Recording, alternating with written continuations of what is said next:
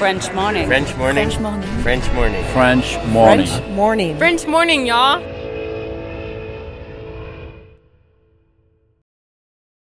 Cet épisode a reçu le soutien de la CFE. La CFE, vous connaissez? C'est la Caisse des Français de l'étranger et il s'agit d'une caisse de sécurité sociale créée en 78 pour les Français résidant hors de France. Maladie, maternité, accident du travail ou encore retraite.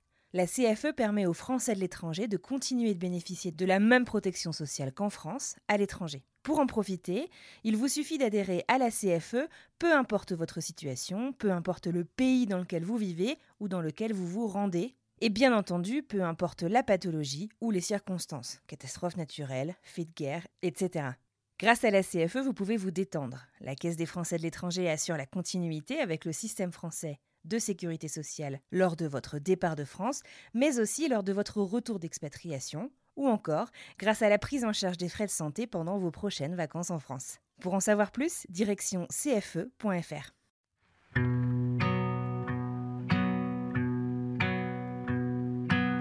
C'était une vie qui me correspondait pas du tout.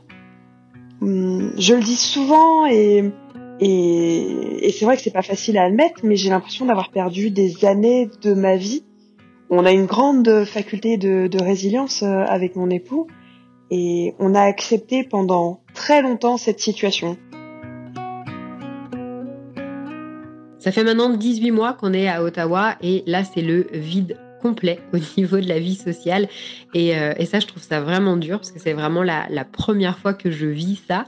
Et puis c'est vrai que je suis quelqu'un qui adore voir du monde, qui adore sortir, qui adore euh, euh, recevoir. Enfin, donc là, j'ai vraiment perdu ça. Je, trouve ça. je trouve ça difficile. Je trouve ça vraiment. là, on peut vraiment parler de solitude réelle. Ma vie euh, sociale avant les États-Unis, du moins avant qu'on déménage avec Gareth, elle était très intense. J'étais jamais, jamais, jamais, jamais seule. Jamais de ma vie je me serais dit que j'allais vivre seule et que j'allais bien le vivre d'ailleurs. On dit qu'en France, c'est assez compliqué de rentrer dans le cercle, euh, on va dire un peu privé des gens, quand tu t'installes quelque part.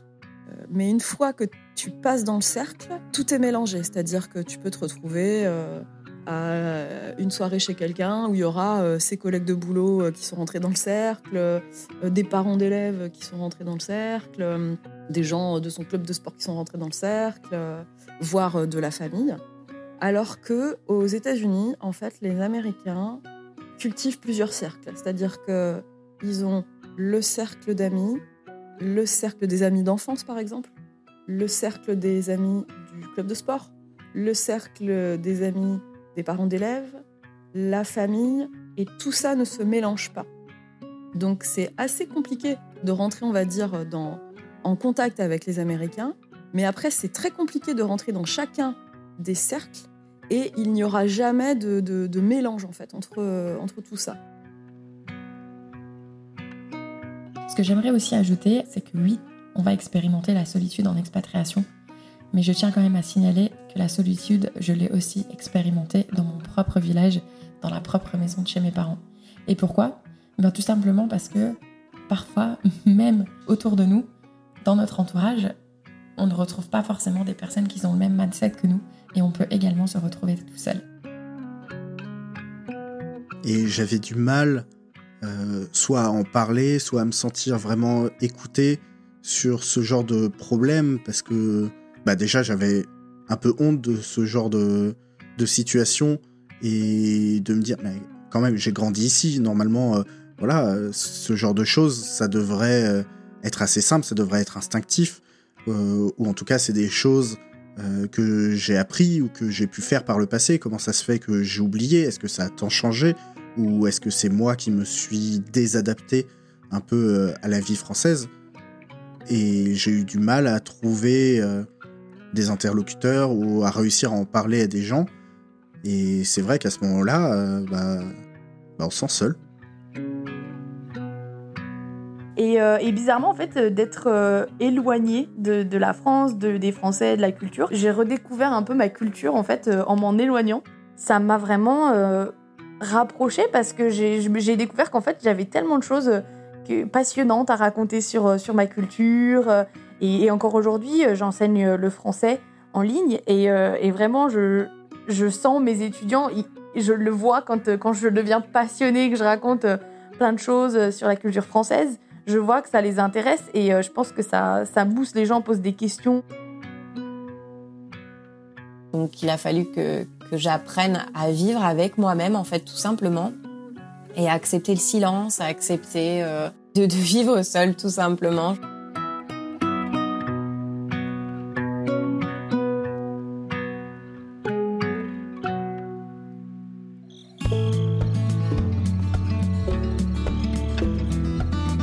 Salut, salut, c'est Anne Fleur de French Expat. Salut, moi c'est Solène du podcast Friendship.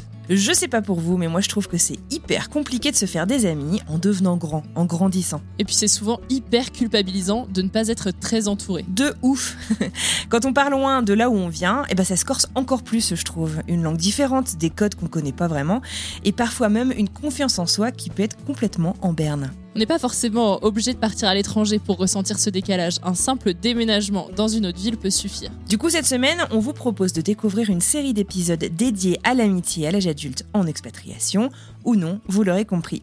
Avec Solène Rigoulet du podcast Friendship, on s'est intéressé à cette question. Pourquoi est-il si difficile de se faire des amis à l'âge adulte? On vous propose ainsi quatre épisodes à découvrir sur nos deux podcasts, French Expat et Friendship donc.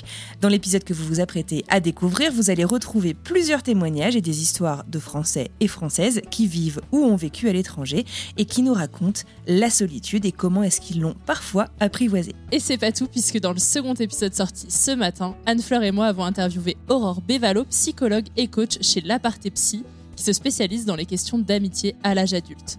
Dans cet épisode, on est allé parler avec Aurore du tabou qui est parfois la solitude, des amitiés en ligne, mais aussi de clés concrètes pour rompre la solitude. Et c'est pas fini, comme on dit. Jeudi, on continue notre exploration dans Friendship, le podcast le podcast dans lequel vous allez découvrir une belle amitié entre deux Françaises que vous connaissez peut-être car elles sont passées dans le podcast il y a quelques années. Elles sont toutes les deux établies aux États-Unis et leur amitié est née sur Instagram. Vous pourrez aussi découvrir la semaine suivante un épisode collaboratif avec l'expérience d'auditeurs et d'auditrices sur la solitude et l'amitié à l'âge adulte. Certains ont provoqué le destin pour ne pas être seuls. Vous découvrirez tout ça dans Friendship. Je suis Anne-Fleur Andrely. Je suis Solène Rigoulet. Vous écoutez French Expat, un podcast de French Morning.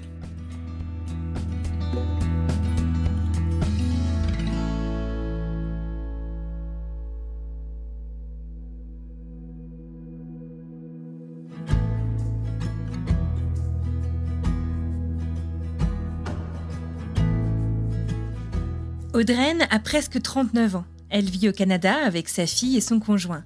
Avant ça, elle a passé une dizaine d'années à New York, aux États-Unis, un pays qu'elle a quitté à la recherche d'une meilleure qualité de vie pour fonder sa famille. Et c'est donc la direction du Canada qu'elle emprunte. Elle passe trois ans à Montréal et depuis 18 mois, elle est installée à Ottawa, en Ontario, avec sa famille.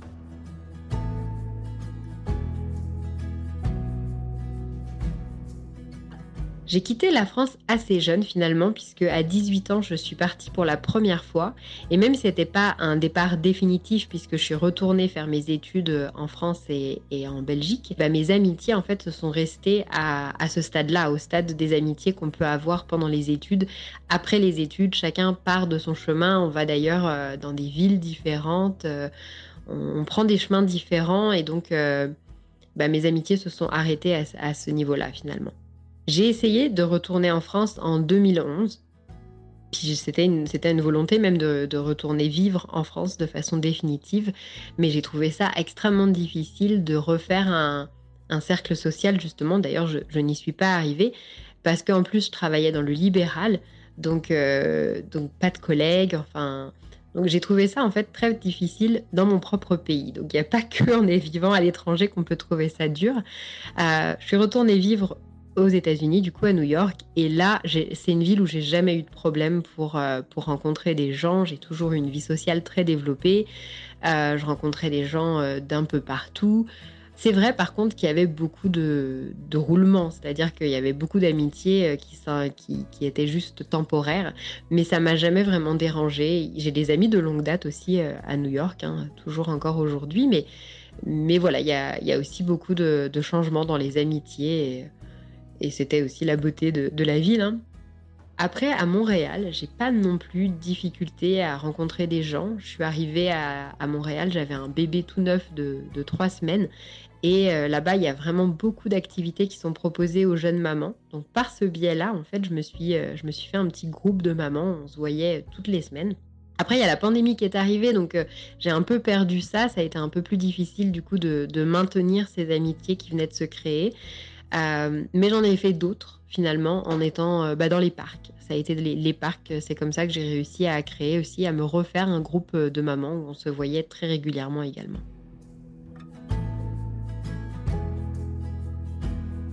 Ça fait maintenant 18 mois qu'on est à Ottawa et là c'est le vide complet au niveau de la vie sociale.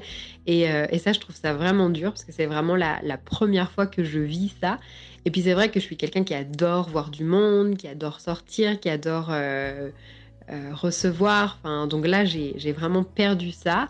Euh, je, trouve ça. je trouve ça difficile. Je trouve ça vraiment. Euh, là, on peut vraiment parler de solitude réelle. Et puis, il y a, d'un point de vue personnel, mais je trouve qu'il y a d'un point de vue familial aussi, déjà pour la dynamique de la famille, et aussi bah, le fait de ne pas avoir la famille à côté, ça veut dire qu'on n'a pas non plus des amis pour dire hey, tu pourrais me rendre ce service, j'ai un truc à faire et il faudrait vraiment, j'ai personne pour me garder la petite. Ou on peut même pas, euh, on a, personne finalement sur qui compter. Donc on est vraiment juste un noyau de trois personnes aujourd'hui. Et ça, euh, c'est pas toujours évident ça.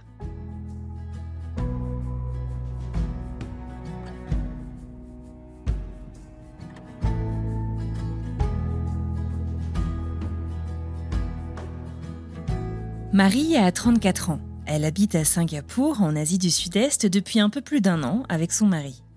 Vivre à l'étranger, c'est un rêve pour elle depuis sa plus tendre enfance.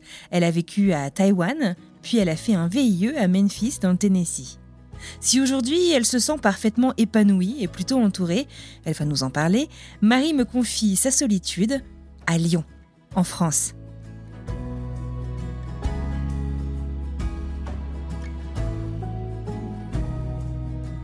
Donc Lyon, c'était une nouvelle ville pour nous on connaissait pas du tout. On est plutôt du sud avec mon mari, euh, moi de Montpellier, lui a fait ses études euh, à Toulouse. Mais on s'est dit que ça allait être assez simple de développer notre vie sociale euh, à Lyon. On a appliqué au départ une méthode similaire à celle qu'on avait utilisée aux États-Unis, c'est-à-dire qu'on s'est inscrit à pas mal de meet-up avec des, des, intérêts en commun, de la rando, du cinéma, des apéros bon, avec un succès plutôt euh, mitigé. Peu de temps après notre arrivée euh, à Lyon, on a adopté un chien. Donc on s'est inscrit à des sorties euh, chiens, on l'a inscrit à un club canin. Toutes les semaines, on y allait, on s'est dit ah bah on va rencontrer du monde comme ça. Bon bah ça n'a pas forcément fonctionné non plus. Étant très intéressé par la langue anglaise, l'expatriation, on s'est rapproché également de clubs d'expatriés américains, par exemple, qui habitaient euh, à Lyon, ou alors euh, d'échanges linguistiques, euh, des échanges en anglais lors d'une soirée ou d'un apéro, mais pareil, ça ça n'a rien donné. Et dans le travail de mon mari, des intérêts assez divergents, donc tu vois, des gens plus orientés soirée, mercredi soir jusqu'au dimanche soir. Enfin, c'était pas vraiment nos, nos centres d'intérêt. Et à vrai dire, après quelques mois, quelques années, on s'est rendu compte à quel point on se, on s'était retrouvé seul et à quel point on s'est isolé à Lyon. Alors c'est toujours un peu, un peu difficile quand je repense à cette période et je trouve que c'est vraiment pathétique en fait. J'avais personne à appeler pour aller boire un café ou pour aller déjeuner ou pour aller boire un verre. Euh, je crois que je me suis jamais sentie aussi seule de ma vie. Euh, alors j'étais beaucoup en déplacement euh, ou alors en télétravail. Donc quand tu es en déplacement, t'as pas vraiment le temps d'y penser. Mais quand tu rentres, que tu es en télétravail, que tu te lèves le matin, que tu travailles toute la journée et le soir t'attends ton chéri et, et voilà. La semaine passe comme ça et t'attends désespérément tes week-ends. C'était une vie qui me correspondait pas du tout. Hum, je le dis souvent et, et, c'est vrai que c'est pas facile à admettre, mais j'ai l'impression d'avoir perdu des années de ma vie. On a une grande faculté de, résilience euh, avec mon époux Et on a accepté pendant très longtemps cette situation. Alors je dis très longtemps, euh, au bout de trois ans à Lyon, on était prêt à se réexpatrier. Euh, J'avais une proposition de projet pour déménager aux États-Unis. Malheureusement, ça n'a pas abouti. Donc il a fallu attendre sept longues années avant d'avoir cette opportunité de déménager à Singapour. Et je t'avouerai que je l'ai saisi euh, à bras ouverts.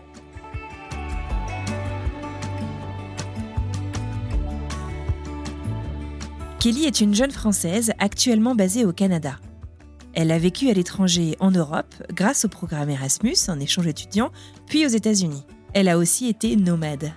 Entre les études et les mouvements internes propres à son entreprise aux États-Unis, Kelly avoue bien volontiers ne pas avoir éprouvé de difficultés particulières à se faire des amis ou à développer son cercle social. Mais lors de son arrivée au Canada, et c'est ce dont elle va nous parler, ce fut une toute autre histoire. Je suis arrivée déjà dans la ville de Burlington en Ontario, qui se trouve entre Toronto et les chutes du Niagara. Donc j'avais pris la décision d'arriver, j'avais choisi mon appartement euh, à distance parce que je vivais déjà toute seule en fait, donc ça m'effrayait pas de vivre toute seule. Par contre, ce que j'avais pas vu venir, c'est la difficulté que j'allais avoir à rencontrer des amis. Parce qu'en fait, mes collègues, ils devenaient pas mes amis. Ils avaient tous leur entourage, leurs amis, ils sont tous grandis dans la région, mais ils sont pas attendus que j'arrive pour sortir, pour organiser des événements, etc. Pour moi, ça a été très compliqué et je dirais que pendant un an, ça a été très très dur. Je me souviens de nombreux week-ends où j'étais presque en train de, faire une dépression en fait chez moi où je ne sortais pas, je rentrais du travail, je buvais des bières, je commandais des pizzas tout le week-end, je parlais à personne. C'était assez horrible.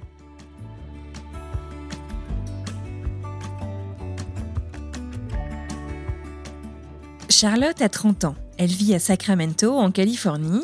Elle aime sa vie aux États-Unis, où elle est installée avec son mari depuis 2020. Et malgré la solitude dont elle va nous parler, elle n'envisage absolument pas de rentrer vivre en France. Depuis 2017, Charlotte a cumulé les expériences hors de l'Hexagone puisqu'elle a successivement été au père et professeur d'anglais aux États-Unis, en Thaïlande et en Espagne. Aujourd'hui, Charlotte vit aux États-Unis avec son mari Garrett.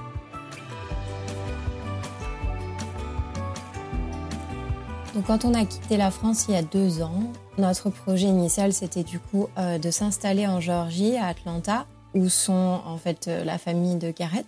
Et de là, tout simplement, commencer notre vie. Donc, euh, le projet initial, c'était tout simplement de, de, faire la demande de carte verte et ensuite de, de chercher un travail. Et pour Garrett aussi. Euh, donc, c'était un petit peu euh, le retour à la réalité, euh, le fait de poser ses valises parce que j'étais un peu une expatriée euh, itinérante et Garrett aussi. Donc voilà, donc on a posé nos valises il y a deux ans en Géorgie. Et euh, pendant un an, j'étais du coup en demande de carte verte. Et donc euh, c'était très très dur parce que euh, pendant ces un an, on vivait du coup chez, ses parents. On vivait avec ses parents et son frère. Mais c'était très dur parce que Gareth travaillait et bah, tout le monde travaillait en fait. Je me suis retrouvée seule dans une maison que je ne connaissais pas et avec des personnes que je ne connaissais pas parce que même si c'était sa famille, je venais à peine de les rencontrer. S'ensuit les, les, papiers euh, de carte verte. Euh, donc on a tout fait tout seul. On n'a pas demandé, on n'a pas pris d'avocat parce qu'on n'en voyait pas l'utilité. Mais du coup, c'était c'était quand même assez stressant. Euh, l'attente des papiers, l'attente de recevoir euh, les notices of action euh, du gouvernement, nous disons qu'ils avaient bien reçu les documents. Et donc il a fallu que je me trouve une routine parce que ben quand tu attends ta carte verte et que tu es en demande de carte verte au travers d'un mariage. Euh, tu, tu n'as pas le droit de conduire, tu n'as pas le droit d'être assuré, tu n'as pas le droit, euh, tu n'as pas le droit de vivre en fait, tout simplement. C'est comme ça que je l'ai ressenti. C'était très dur parce que je me suis pas du tout sentie acceptée par euh, par le pays en fait, alors que à l'époque quand j'étais au père, je me suis sentie euh, accueillie à bras ouverts. Donc c'est vrai que euh, cette attente, elle était, elle était quand même assez dure. J'ai quand même eu de la chance parce que ça a duré que 14 mois. Je me suis sentie très très seule, euh, un peu face à moi-même en fait, euh, parce que je suis quelqu'un quand même d'assez social. Je suis très famille, je suis très amie. Et donc là, je me suis retrouvée euh, vraiment seule face à moi-même. Donc c'était bien parce que je me suis redécouverte en fait moi en tant que personne. Et j'ai appris à aimer la solitude, chose que je n'ai jamais aimée avant. Pour moi, la solitude avant, c'était quelque chose de très très négatif. Alors qu'en fait, au final, aujourd'hui, euh, je trouve que la solitude, c'est quand même quelque chose de ressourçant. et, et que si on le voit du côté positif, en fait, eh ben ça, a un bienfait fou en fait pour notre bien-être.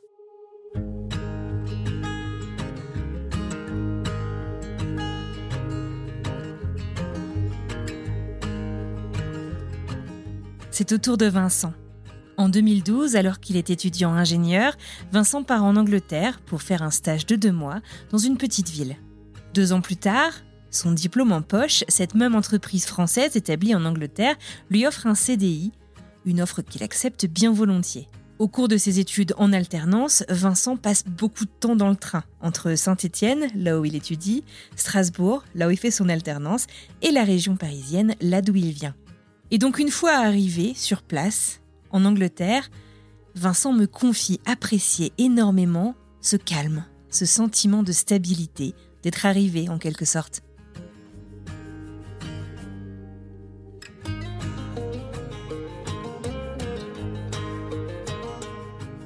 Alors sur place, euh, la vie est belle. Je me fais pas mal d'amis dans la communauté francophone euh, locale. Euh, c'est essentiellement des collègues et il y a un mix entre la vie professionnelle et la vie sociale qui s'opère. on fait plein de choses. On va au cinéma, on fait des visites touristiques et évidemment, bah, il y a quand même pas mal de passages avec des stagiaires comme je l'ai été qui viennent pour quelques temps, des stages de fin d'études qui sont là pour un peu plus longtemps. Euh, et des employés euh, qui viennent euh, pour des missions temporaires. Pendant deux ans, que ce soit du point de vue pro ou du point de vue perso, vraiment tout se passe très bien. Et en juin 2016, bah, c'est le Brexit. Et c'est à partir de là que tout a commencé un peu à se gâter. Il y a pas mal de Français qui ont pris la décision de rentrer, donc mon cercle social s'est grandement réduit. Le coût de la vie a aussi pas mal augmenté euh, bah, à cause du Brexit. Et puis, euh, je me suis séparé de ma compagne de l'époque, donc en plus, euh, voilà, tout ça mis bout à bout faisait que j'ai ressenti le besoin en mai 2018, donc ça a pris deux ans quand même à, maturer, mais j'ai ressenti le besoin de rentrer en France.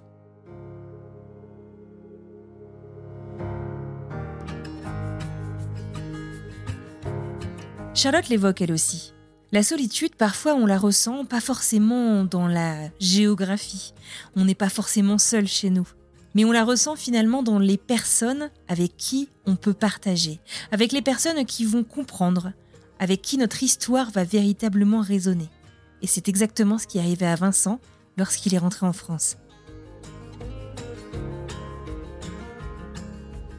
À ce moment-là, je sais que c'est euh, une décision rationnelle mais d'un point de vue professionnel, je la fais à contre-coeur et euh, j'essaye de voir le bon côté des choses en me disant que je vais pouvoir bah, être plus proche de ma famille, être plus proche de mes amis, qui sont tous bah, en région parisienne euh, essentiellement, ou en tout cas en France, et que bah, voilà, dès qu'il va se passer quelque chose, j'aurais pu euh, à prendre un avion, à dépenser presque 300 ou 350 livres pour faire l'aller-retour et passer des heures et des heures dans les transports euh, sur un week-end, et que ça va être quand même beaucoup plus simple de voir les gens et de renouer un peu avec euh, bah, toutes ces personnes que depuis 4 ans je vois plus tant que ça au final.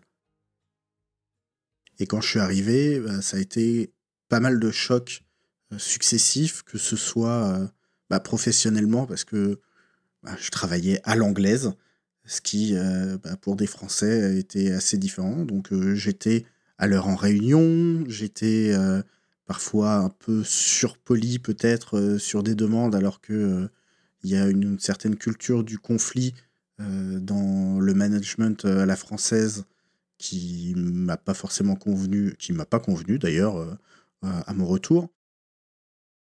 Je prenais des pauses déjeuner assez courtes, j'avais une certaine culture de l'équilibre vie pro, vie perso, en Angleterre, je faisais mes 37 euh, heures, 40 heures. Des fois, ça poussait un petit peu. Mais euh, le nombre de fois où mon manager me disait euh, maintenant c'est terminé, tu rentres chez toi, et puis tant que fais pas, ça attendra lundi. Alors qu'en France, non, on a cette culture de il faut être là, il faut travailler, il faut travailler, il faut travailler, il faut faire du présentéisme. Et donc voilà, au bureau, c'était déjà un peu compliqué. Et aussi d'un point de vue perso, bah, je me suis rendu compte que je voyais pas beaucoup plus les gens, alors que j'étais à seulement 50, 70 km, 20 km que quand j'étais à 600 km de là. Donc je me retrouve dans une situation où je me sens bah, isolé pendant les 8 heures que représente ma journée de travail. Je me sens isolé le soir et les week-ends parce que je vois pas autant les gens que je voudrais et ou autant les gens que je les voyais quand j'étais en Angleterre, qui était dans une plus petite ville où le petit groupe, le cœur de la mafia française, comme euh, on nous appelait euh, sur place, ben, on organisait toujours des choses, il y avait toujours des activités, et c'est vrai qu'il y avait euh, ouais, une vie qui était très dense et très chargée. Et quand je suis revenu en France, ben, c'était un peu la mort. En plus de ça, il y avait plein de choses qui me faisaient me sentir un peu, un, peu bête, un peu, un, peu pas adapté. Quand je suis arrivé en Angleterre, je me souviens, j'ai été faire mes courses et je voulais acheter des yaourts nature et j'arrivais pas à trouver euh, ce qui s'apparentait à des yaourts nature dans les rayons. Au bout d'un moment, j'ai trouvé, mais il m'a fallu 5-10 minutes pour trouver euh, ce que je cherchais je, me suis dit, bah, c'est normal, tu es à l'étranger c'est pas grave, il faut, faut apprendre. Mais quand je suis revenu en France, il m'est arrivé la même chose. Je cherchais des ingrédients, des euh, types d'aliments que j'avais l'habitude d'acheter en Angleterre et j'arrivais pas à retrouver les équivalents ou les produits packagés dont de la manière dont j'avais l'habitude et euh, je me sentais perdu, mais dans un environnement où en fait j'aurais dû être chez moi. Et c'était très déstabilisant. Et je parle pas d'éléments plus compliqués comme faire toute la paperasse pour louer un appart, euh, refaire toute la paperasse pour euh, la sécurité sociale et la carte vitale et aller chez le médecin et ce genre de choses.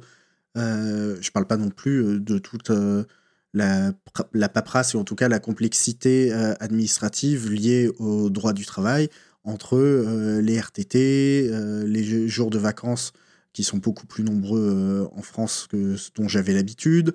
en plus, je travaillais dans une grosse entreprise, donc il y avait des percos, il y avait des éléments liés à la retraite, retraite qui était aussi un peu compliquée et qui est toujours compliquée vu qu'avec le Brexit, bah, j'avais pas forcément rapatrié mes droits à la retraite, ce qui a créé aussi beaucoup d'anxiété de ce côté-là.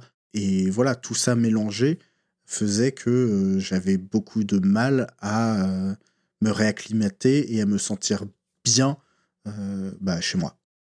Et j'avais du mal soit à en parler, soit à me sentir vraiment écouté sur ce genre de problème, parce que bah, déjà j'avais un peu honte de ce genre de, de situation et de me dire, mais quand même, j'ai grandi ici. Normalement, euh, voilà, ce genre de choses, ça devrait euh, être assez simple, ça devrait être instinctif, euh, ou en tout cas, c'est des choses que j'ai appris ou que j'ai pu faire par le passé. Comment ça se fait que j'ai oublié? Est-ce que ça a tant changé?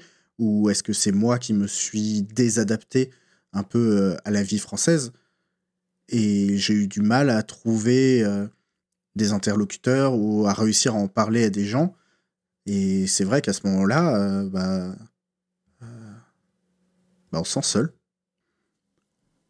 En plus, il y a tout le côté. Euh, bah, je reviens d'un pays étranger, donc je passe mon temps à tout comparer, même si c'est pas forcément verbalement exprimé, même si je le formalise pas forcément à voix haute, tout comparer entre bah, ma vie en Angleterre et ma vie maintenant à Paris ce qui pouvait m'exaspérer et exaspérer euh, mes proches quand je me complaisais trop, euh, trop là-dedans. J'avais des mots anglais qui me venaient plus que des mots français. Euh, enfin, tout ce genre de choses qui est un peu, je pense, classique de ce genre de retour après un temps passé à l'étranger. Mais le cumul de tout faisait que je l'ai très très mal vécu et petit à petit, je me suis enfermé dans une routine très solitaire, très euh, seul. Je n'arrivais plus à sortir, je n'arrivais pas à rencontrer de nouvelles personnes. En même temps, bah, comme j'étais déprimé, euh, j'arrivais pas non plus à être avenant pour que bah, les gens aient envie de discuter avec moi et envie. Et j'étais vraiment dans cette spirale euh, assez infernale de solitude.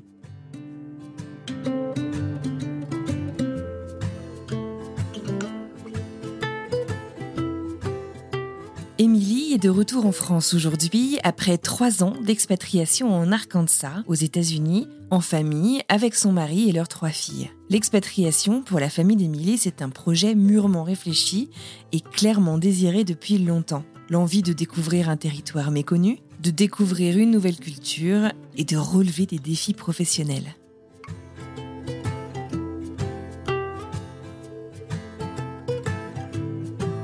Au niveau de notre vie sociale, avant de partir, euh, disons que c'était euh, bah, très riche euh, en France. Donc, on vivait en ville, à Bordeaux. On avait une vie très, une vie culturelle vraiment, vraiment riche. Beaucoup de spectacles, des concerts. On voyait beaucoup nos amis.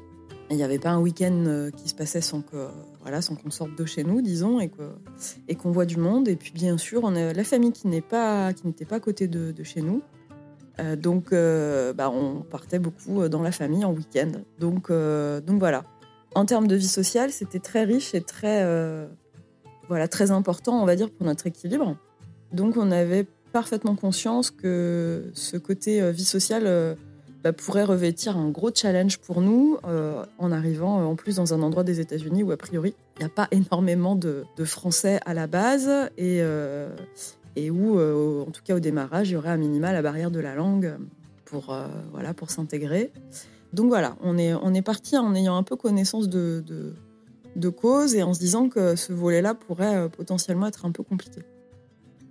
Et euh, ce qui a été déterminant, je pense, c'est qu'avant partir, on a pu bénéficier euh, de deux temps, euh, on va dire de, coaching ou de formation au départ. Donc voilà, ça, ça a été une réelle chance. On a eu un temps en couple avec d'autres expatriés qui partaient comme nous aux États-Unis, pas forcément au même endroit, pour nous, on va dire, nous former aux, principales différences culturelles euh, qu'il existe entre les Américains et les Français. Euh, et, moi, euh, de mon côté, j'ai également eu une formation qui s'intitulait Conjoint d'expatriés. Donc, donc voilà, le conjoint, comment ça se passe pour lui et qu'est-ce que, comment il faut appréhender les choses. Et je dirais que ces deux formations, elles ont vraiment été. Enfin, nous, on a beaucoup reçu grâce à ces deux formations et ça a été euh, extrêmement euh, déterminant, euh, je pense, pour euh, notre intégration. Il y a un point, par exemple, que je, bah, que je retiens, qui concerne particulièrement le, côté solitude, vie sociale, intégration. Euh, c'est que euh, bah, en France, on dit que, en tout cas c'est l'intervenante hein, qui, nous le, qui nous le précisait, mais on dit qu'en France, c'est assez compliqué de rentrer dans le cercle, euh, on va dire un peu privé des, euh, des, euh, des gens quand tu t'installes quelque part. Mais une fois que tu passes dans le cercle, tout est mélangé, c'est-à-dire que tu peux te retrouver à une soirée chez quelqu'un où il y aura ses collègues de boulot qui sont rentrés dans le cercle, des parents d'élèves qui sont rentrés dans le cercle, des gens de son club de sport qui sont rentrés dans le cercle, voire de la famille. Alors que aux États-Unis, en fait, les Américains cultivent plusieurs cercles, c'est-à-dire que ils ont le cercle d'amis, le cercle des amis d'enfance, par exemple, le cercle des amis du club de sport, le cercle des amis des parents d'élèves, la famille, et tout ça ne se mélange pas. Donc c'est assez compliqué de rentrer, on va dire, dans, euh, en contact avec les Américains, mais après c'est très compliqué de rentrer dans chacun des cercles, et il n'y aura jamais de, mélange en fait entre, euh, entre tout ça. Bon voilà, après euh, il y a certainement euh, des contre des contre-exemples, mais comprendre cette différence nous a beaucoup beaucoup aidé. C'est-à-dire qu'il fallait pas essayer à tout prix de faire comme en France et de, se dire ah ça y est je suis intégrée parce que je suis dans- à des soirées ou chez les gens et il y a leur cercle d'amis ou leur cercle les plus proches, ça veut dire que ça y est je suis intégrée. Parce que non en fait ça ça fonctionne pas vraiment comme ça euh, euh, aux États-Unis. On a eu aussi beaucoup de, conseils sur euh, les, différentes habitudes de vie et les différences avec les Français.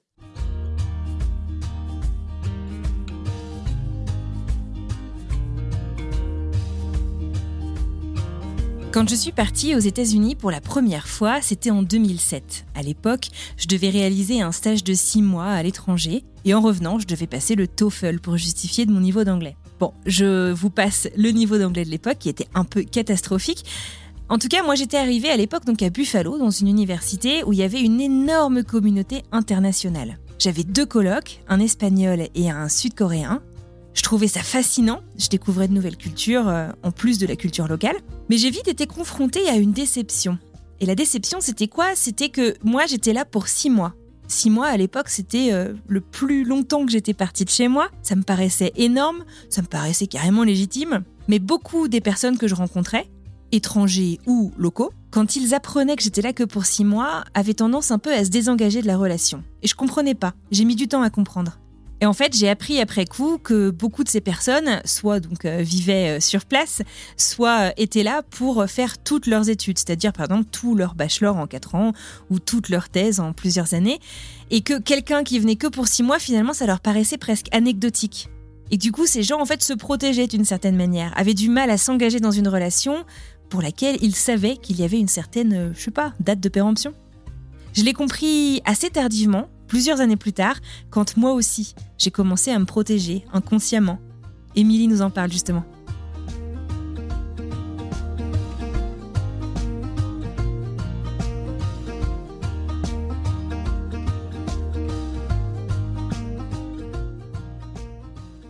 Durant ces formations, il y a eu une grande sensibilisation au fait que quand tu, euh, quand tu arrives comme nous, que tu es euh, ben, expatrié ou immigré, hein, on peut dire, et que en plus tu es amené à pas forcément rester, ben clairement t'es pas forcément quelqu'un de, on va dire, très intéressant euh, pour quelqu'un qui est là et qui va rester là, euh, qui euh, peut-être bah, va être en contact avec toi superficiellement, mais qui va avoir peur qu'un jour tu rentres. Et que ben, ça, c'était inévitable à la situation, que c'était pas lié à nous, mais que c'est inévitable à la situation et que forcément c'était un frein pour rencontrer des gens durablement. Donc on est parti avec ce bagage de connaissances et donc, euh, bah, en arrivant, déjà, on n'a pas connu la solitude parce que, ben, à l'inverse de ce que je pouvais penser, eh ben, il y avait quand même une communauté française existante sur place qui était assez dynamique et euh, qui nous a beaucoup aidé euh, au démarrage. Donc, on s'est pas du tout retrouvé isolés. On s'est même retrouvé au début à, avoir énormément de monde et, et, à sympathiser et à échanger sur nos expériences. Et c'était très aidant. Et dans un deuxième temps, ben, moi, en fait, ce que j'ai décidé, c'est de, prendre toutes les opportunités possibles pour essayer de rencontrer des, euh, Américains. Parce que ben voilà, j'avais quand même très envie euh, d'essayer de m'intégrer et puis d'intégrer mes filles aussi. Et donc, euh, les filles ont été assez rapidement invitées à des anniversaires par le biais de l'école. Au bout de deux ou trois semaines qu'on est arrivées, elles étaient invitées à des anniversaires. Et en fait, aux anniversaires aux États-Unis, les parents restent. Donc c'était euh, bah, hyper bien pour moi parce que ça me permettait euh, voilà, d'essayer de, prendre contact avec des gens, de rentrer en relation et, euh, c'était vraiment bah, très utile. Et de là, en fait, j'ai essayé toujours de me dire, bon, je tente des choses, je récupère des numéros de téléphone, j'essaye de reproposer par la suite des temps de jeu, des playdates, et puis bah, ça marche ou ça marche pas et c'est pas grave. Et en fait, euh, voilà, j'ai toujours eu euh, en tête de me dire bon, euh, voilà, je parle pas très bien, mon accent est pas top, ça doit être compliqué pour la personne en face de tenir une conversation, ça demande de l'effort pour elle, donc potentiellement, bah, c'est possible qu'on me dise non. Et bah, c'est ok, je suis ok avec ça. Donc effectivement, bah, des fois, je relançais, je renvoyais des messages, j'avais pas forcément de réponse, ou j'avais toujours des, on va dire, des excuses. Mais voilà, il suffit de, une ou deux personnes et c'est pas grave. Donc voilà, en, faisant, en essayant de creuser un, sillon comme ça, un petit, euh, un petit trou, euh, et petit à petit à essayer de, de me glisser dans les interstices et, euh, et, ben ça a payé. Donc j'ai réussi comme ça à, avoir des gens un peu plus régulièrement et puis à nouer, on va dire, des relations. Et par la suite, euh, bah, on a eu de la chance d'avoir des, rencontres assez déterminantes avec euh, euh, bah, voilà, des personnes qui étaient issues de, on va dire, de, pays aussi différents, de cultures différentes. Donc c'était un peu plus facile, on va dire, de rentrer en, relation avec ces, ces catégories de population qui, même si n'étaient pas françaises, bah, avaient en fait un vécu ou de la famille qui avait eu un vécu similaire au nôtre et qui du coup était très, très empathique et dans la découverte, dans la recherche de, découvrir aussi voilà, d'autres cultures. Donc voilà, donc ça m'a ouvert ce genre de, de, relations. Et c'est vrai qu'après, il bah, faut le dire, c'est vrai que c'est plus facile, je pense, quand tu as des enfants parce que il y a les relations que les enfants nouent entre eux qui font que ça t'amène à voir d'autres parents assez régulièrement.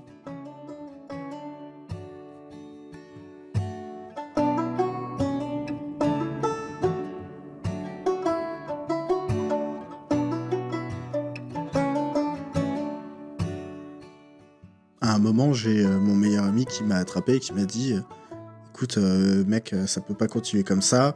Tiens, regarde, t'as pas mal de temps libre pendant tes journées vu que ça se passe pas bien au boulot. Écoute ce podcast, ça va te faire du bien. tu vas voir, c'est hyper intéressant. En plus, ils sont super sympas et ça va te donner l'impression d'avoir des gens avec toi. Alors, ce podcast, c'était Studio 404, qui était un podcast sur la société et le numérique. Et à un moment, dans euh, le podcast, ils parlent du concept de week-end de déconnexion. Et vu qu'au moment où ils en parlent, personne n'en a jamais fait, ils décident d'en organiser un. Ça a été un grand succès, ils ont passé un super moment, et à partir de ce moment-là, ils ont décidé d'en refaire à peu près tous les six mois. Et au moment où j'écoute ça, arrivent les inscriptions pour le prochain week-end, auquel on décide de s'inscrire avec mon meilleur ami. Et à partir de là, bah, j'ai intégré cette communauté, j'ai rencontré euh, des gens qui ont su m'écouter, où il y avait une dynamique euh, d'activité, un peu au final comme ce que j'avais au Royaume-Uni, même si là, géographiquement, euh, on était beaucoup plus éclaté et que c'était plutôt numériquement qu'on se retrouvait. Et puis bah, de fil en aiguille, euh, je me suis aussi retrouvé à faire du podcast, mais ça, c'est c'est une autre histoire.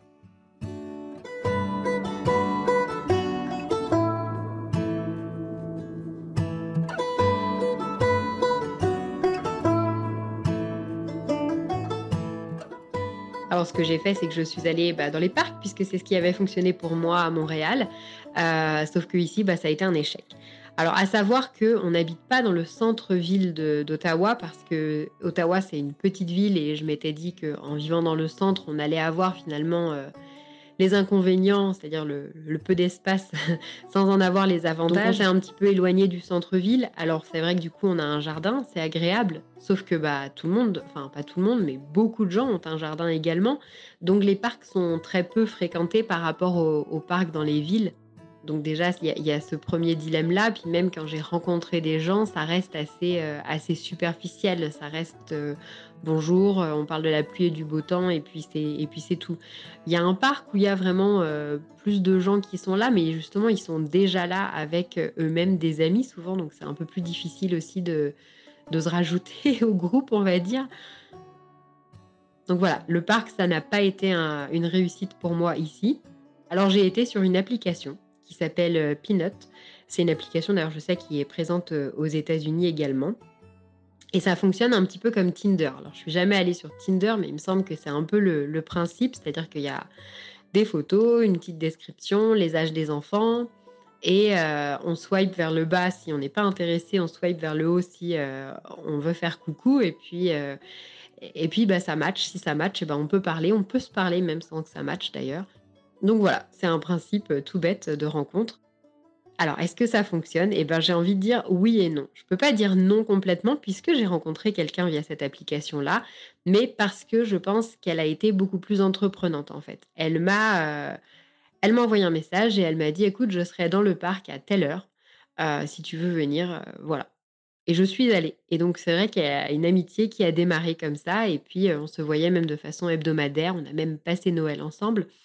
Et finalement, elle, a dû retourner vivre à, Toronto. Donc, c'est une amitié qui n'aura pas duré assez longtemps. Mais, mais ça a fonctionné. Donc, c'est que c'est possible. en revanche, la plupart du temps sur ces applications-là, c'est qu'on reste à discuter. Il n'y a personne qui, qui, prend le lead comme ça de proposer un truc. Et donc, ça reste très superficiel aussi, en fait. Enfin, peut-être un peu moins superficiel que dans les parcs. Au niveau de la conversation, on s'ouvre un peu plus, puisqu'on est là pour la même chose. On est là pour rechercher une amitié. Mais euh, si personne prend le lead pour se rencontrer, ben, au final, la conversation, elle finit par s'essouffler et, euh, et ça en reste là. Donc pour le moment, c'est un peu plus mon expérience que j'ai eue sur cette application-là, mais je vais essayer d'appliquer euh, ce, que, ce que cette amie a fait avec moi et d'être un peu plus proactive. Mais il y a un autre, y a un autre obstacle sur le chemin, c'est que on est au Canada et qu'il fait quand même assez froid et je trouve que l'hiver, c'est aussi beaucoup plus difficile de, bah, de proposer ce genre de choses que ça peut être l'été finalement. Donc, donc bon, on va voir. À chaque fois, je me dis, faut pas non plus que j'attende toujours les beaux jours parce que, parce que voilà, le Canada, il y a quand même une grosse partie de l'année où, euh, où il fait quand même assez frais. Donc on va voir. Je perds pas espoir. Je suis toujours sur cette application là et je, je perds pas espoir de rencontrer encore quelqu'un.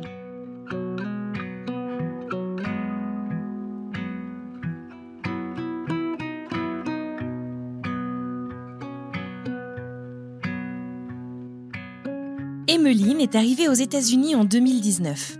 À l'époque, elle est à la recherche d'une pause un peu prolongée afin de faire le point sur sa vie et pour se recentrer sur elle-même et ses envies. Elle devient alors fille au père, elle part à Chicago où elle rejoint une famille pour qui elle a eu un immense coup de cœur, un coup de cœur réciproque, sauf qu'une fois sur place, la famille se déchire, les parents divorcent et Meline doit partir. Et après un court passage à Seattle, dans le nord-ouest des États-Unis, la voilà qui s'installe à Petaluma, en Californie, dans une famille où elle se sent bien. Comme quoi, il faut parfois reculer pour mieux sauter.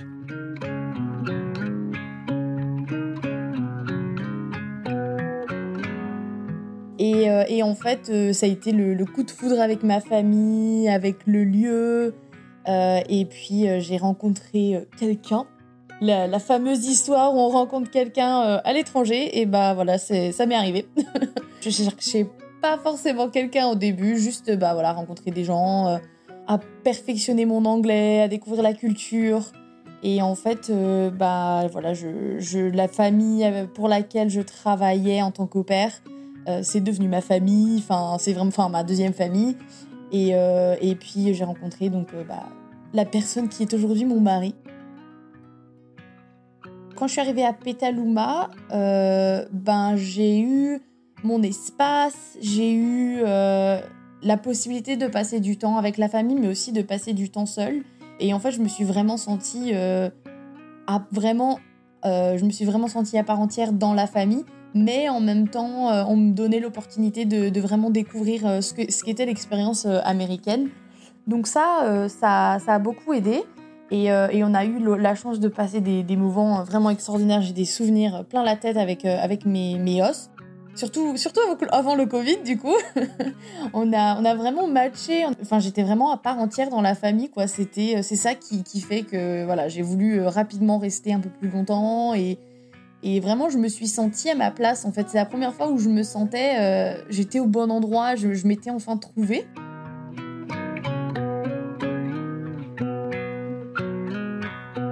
Emeline est finalement au pair au sein de cette famille en Californie pendant deux ans. Et vous allez voir que solitude ne veut pas dire être complètement seule physiquement. Emeline en fait se retrouve très très entourée, mais souffre énormément de cette solitude justement.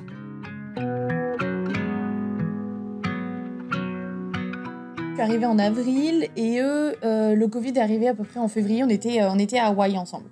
Et c'est là où ça a commencé un peu à arriver. Donc on venait de vivre euh, un, super voyage tous ensemble à Hawaï. Et puis euh, ça faisait déjà euh, quelques mois que j'étais avec, avec mon mari, enfin mon, mon copain à l'époque. Et du coup voilà, le Covid arrive. Ma house mom, elle a une école pour enfants, donc une, une école de maternelle.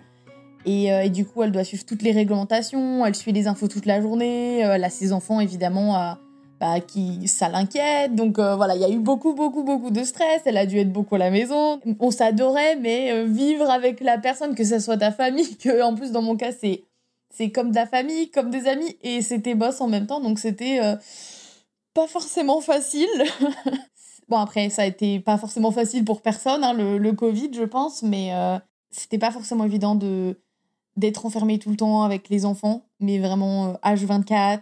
Euh, j'ai au début justement ça a créé des tensions parce que bah moi euh, dans ma tête je voulais vraiment voir mon copain c'était un peu la seule source la seule famille euh, que j'avais ici et que voilà je voulais vraiment le voir lui les autres amis bon je, je comprenais que voilà, j'allais pas aller faire la fête, j'allais pas aller voir mes amis, mais c'était vraiment la seule personne. Et du coup, j'ai dû un peu batailler avec ça. C'était différence de conflit. Et au final, on a réussi à trouver un terrain d'entente avec Mouse Mom, mais non sans difficulté. Et j'avais besoin de trouver du temps pour moi, euh, un peu euh, seule, à part euh, du travail, parce que bah, du coup, quand tu vis avec ta boss pendant le Covid, bah, tu vis H24 avec tes, tes, patrons, quoi. Donc j'avais besoin de trouver un peu de moments seuls. Et j'avais évidemment le téléphone pour appeler bah, ma famille, mes amis, mais, des amis surtout qui étaient aux États-Unis, justement, d'autres au qui partageaient une aventure un peu similaire à la mienne, justement, et on pouvait partager bah, nos expériences. Et, euh, et en fait, j'ai rapidement euh, repris mes études euh, à distance pour me m'occuper un peu, pour avoir un peu une, une, sortie de secours, on va dire, tous les soirs, au lieu de rester à travailler jusqu'à pas d'heure. Ben, enfin, c'était plus du travail, mais bon, du coup, bah, il y avait nulle part où aller. Donc, euh, j'ai repris mes études et du coup, ça me permettait d'aller me, me couper un peu, d'aller étudier quelque chose qui m'intéressait. Donc, pour moi, c'était notamment les, les langues. Je suis passée en LEA, que je finis toujours d'ailleurs. Et euh, j'ai commencé en fait à regarder pour donner des, cours de français. Ça aussi, ça m'a beaucoup euh, motivée à, avancer et à faire autre chose que d'être juste euh, une au pair pour des petits enfants.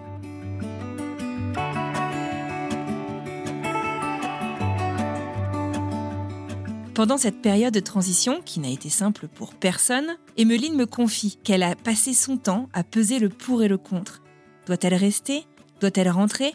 Au cours de cette période de Covid, nous nous sommes tous connectés. Si on ne pouvait pas se voir en personne, beaucoup d'entre nous se sont rabattus sur les réseaux sociaux, sur les visios. Est-ce que Emmeline a réussi justement à extérioriser ce mal-être? À en parler autour d'elle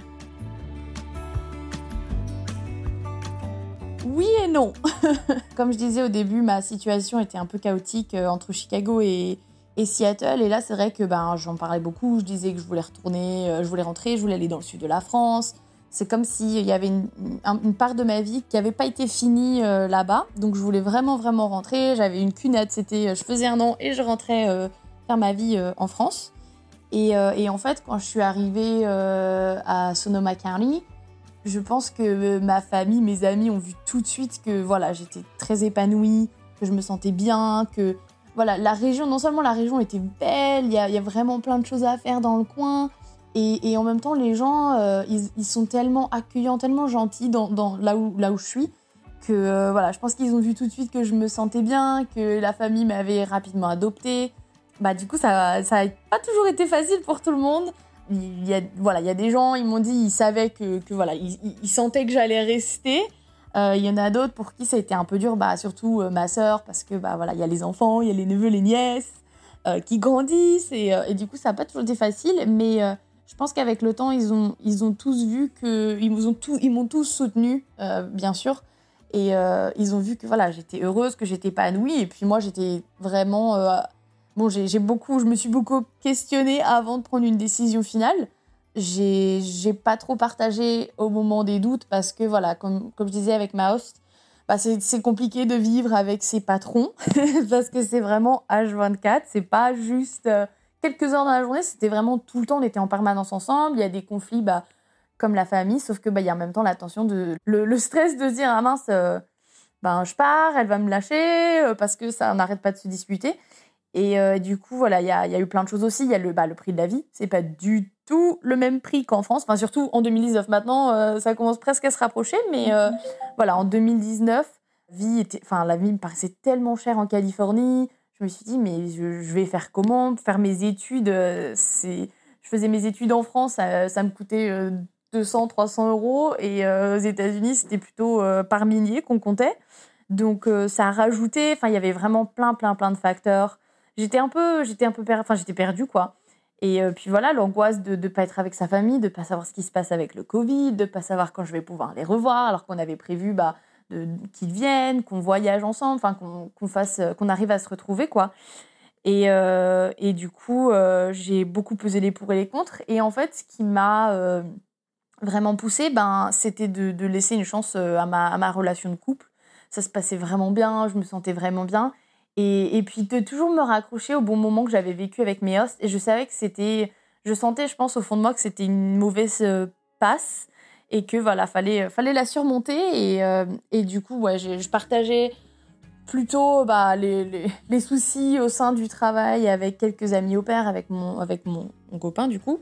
Mais euh, c'est tout parce que je pense que c'était pas forcément évident de parler, de dire ah euh, j'ai des doutes, peut-être que je vais rentrer, mais peut-être que je vais rester. Et euh, là c'était vraiment l'entre-deux où euh, j'ai plutôt gardé pour moi parce que c'était ma décision à moi et je voulais que personne n'intervienne ou ne donne son avis là-dedans. Je voulais que ça soit vraiment ma décision. Et puis au final, quand j'ai décidé et que j'ai commencé à dire que voilà, j'allais rester, que voilà, pour l'instant ça se passait comme ça, euh, j'étais tellement sûre de moi que euh, j'avais pas de doute quand je l'ai dit et je savais que personne allait euh, me faire changer d'avis. C'était ma décision, quoi.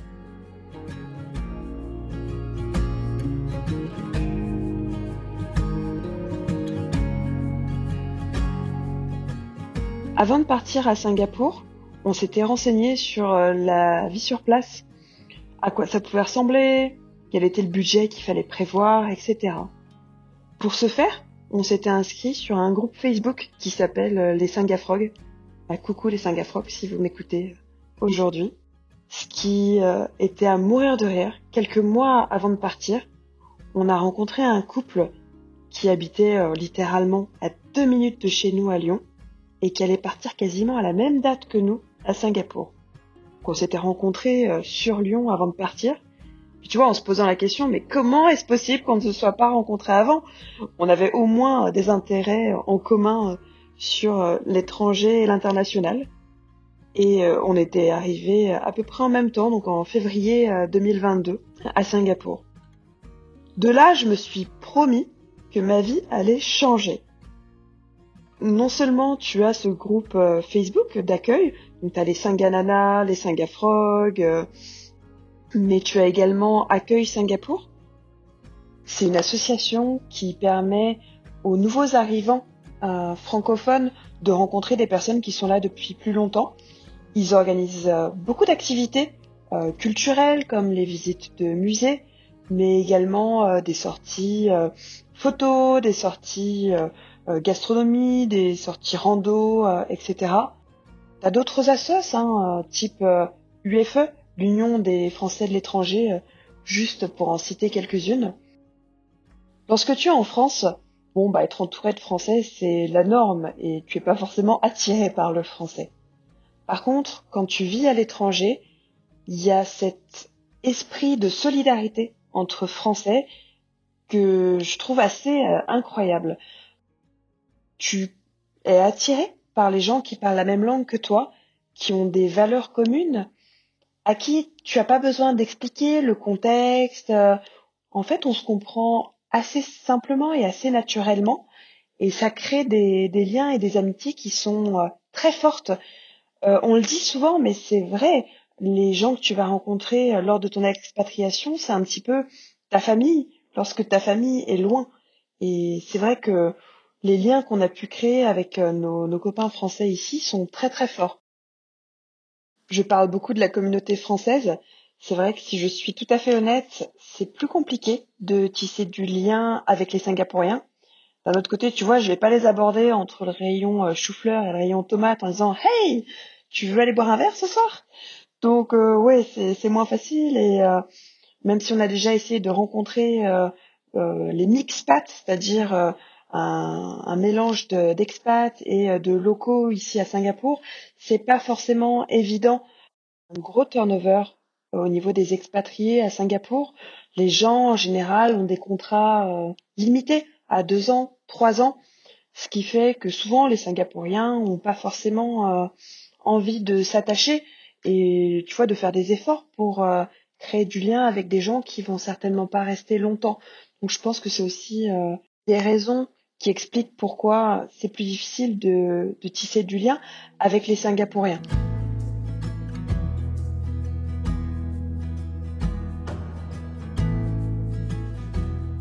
Ce qui a été très difficile dans l'histoire de Charlotte, finalement, ça a été de concilier les deux Charlottes qu'elle connaissait. C'est-à-dire la Charlotte d'avant, la Charlotte en France, la Charlotte qui avait voyagé, qui était très entourée, qui avait besoin de ça, qui recherchait cette vie sociale, et la Charlotte aux États-Unis, qui vivait une nouvelle vie, une nouvelle manière de vivre son quotidien.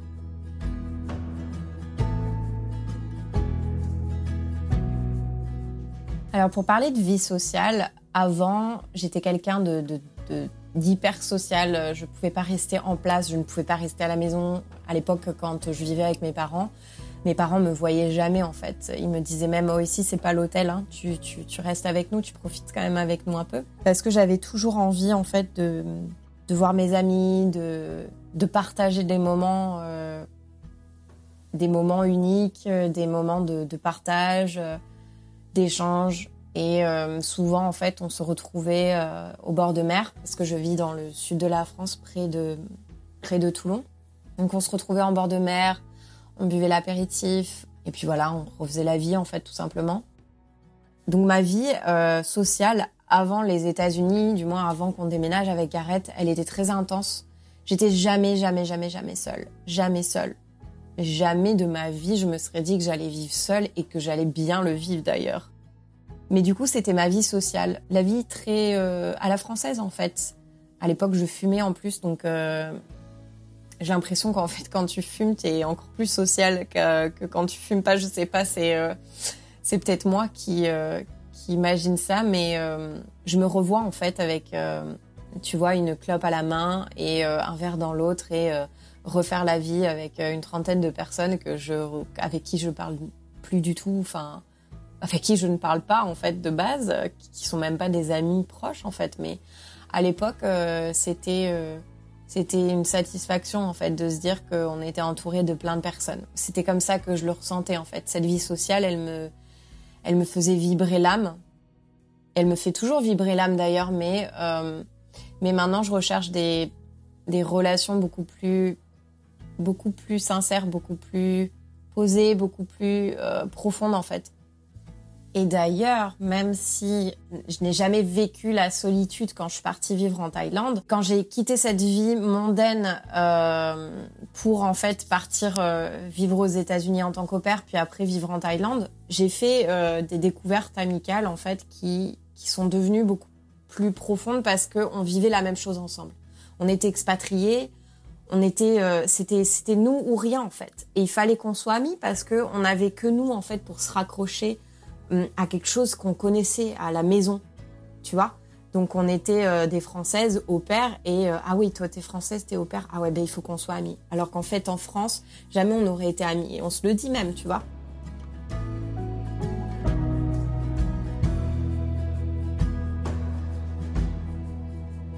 Finalement, ce qui a permis à Emeline de sortir de cette solitude, outre sa relation amoureuse, ce sont les amitiés qu'elle a réussi à lier avec des Français. Des Français vivant à l'étranger.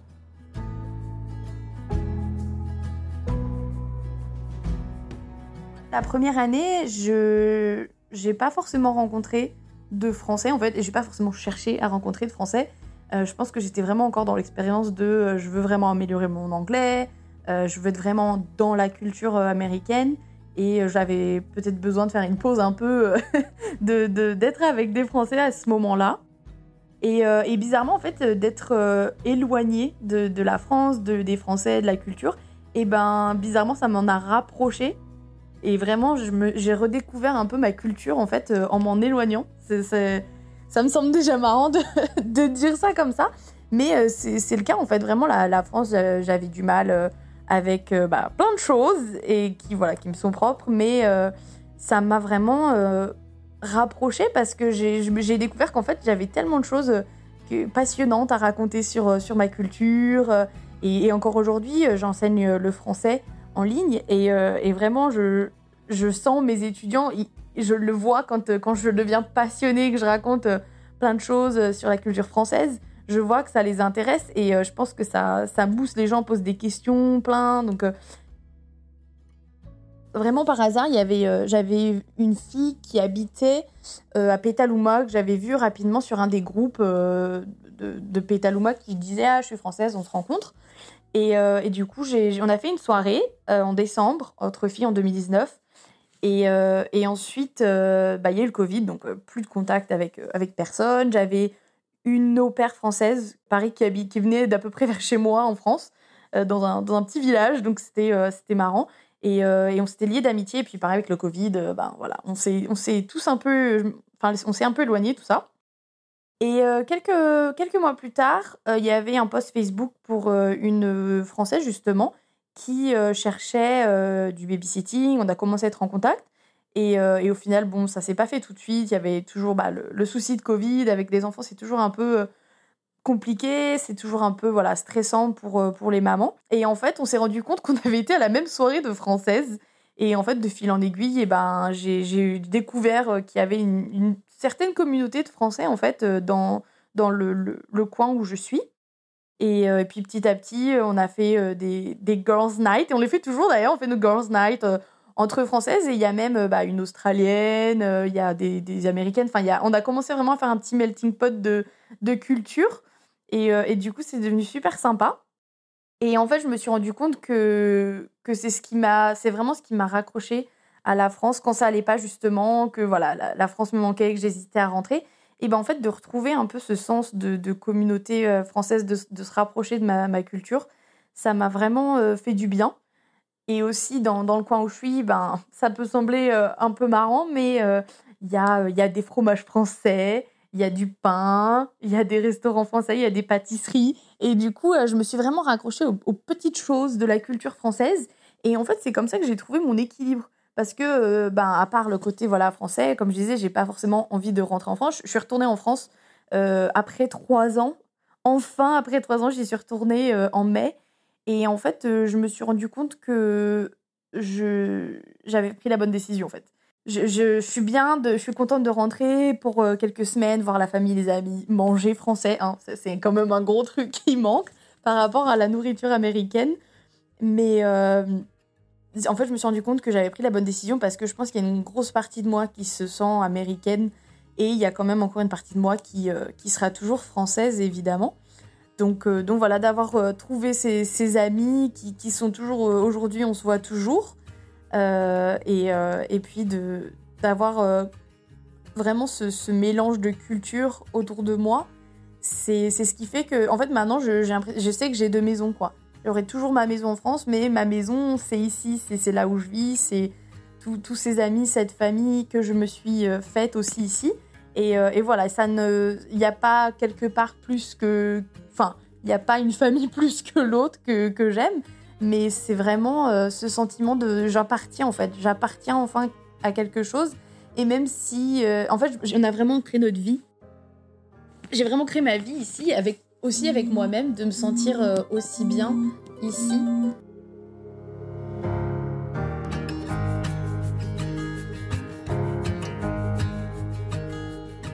Donc un an après être arrivée aux États-Unis, j'étais toujours en attente de carte verte, mais je venais de recevoir mon, permis de travail et euh, Garrett a une offre d'emploi à Sacramento en Californie et donc du coup ben on repart à l'aventure en fait un an après être arrivé et euh, on fait nos valises et euh, on part pour 44 heures de route direction la Californie.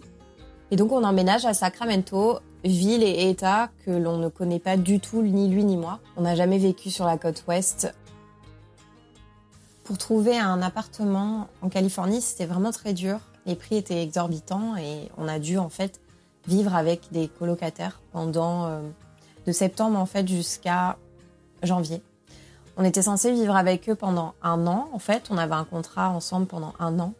Mais ça s'est très très mal passé euh, dès octobre en fait. Et euh, la situation d'ailleurs avec mes colocataires n'ont pas du tout aidé parce que même si euh, mon adaptation elle est quand même assez facile euh, étant donné que bah, j'ai vécu un peu partout dans le monde, la solitude elle elle ne l'était pas.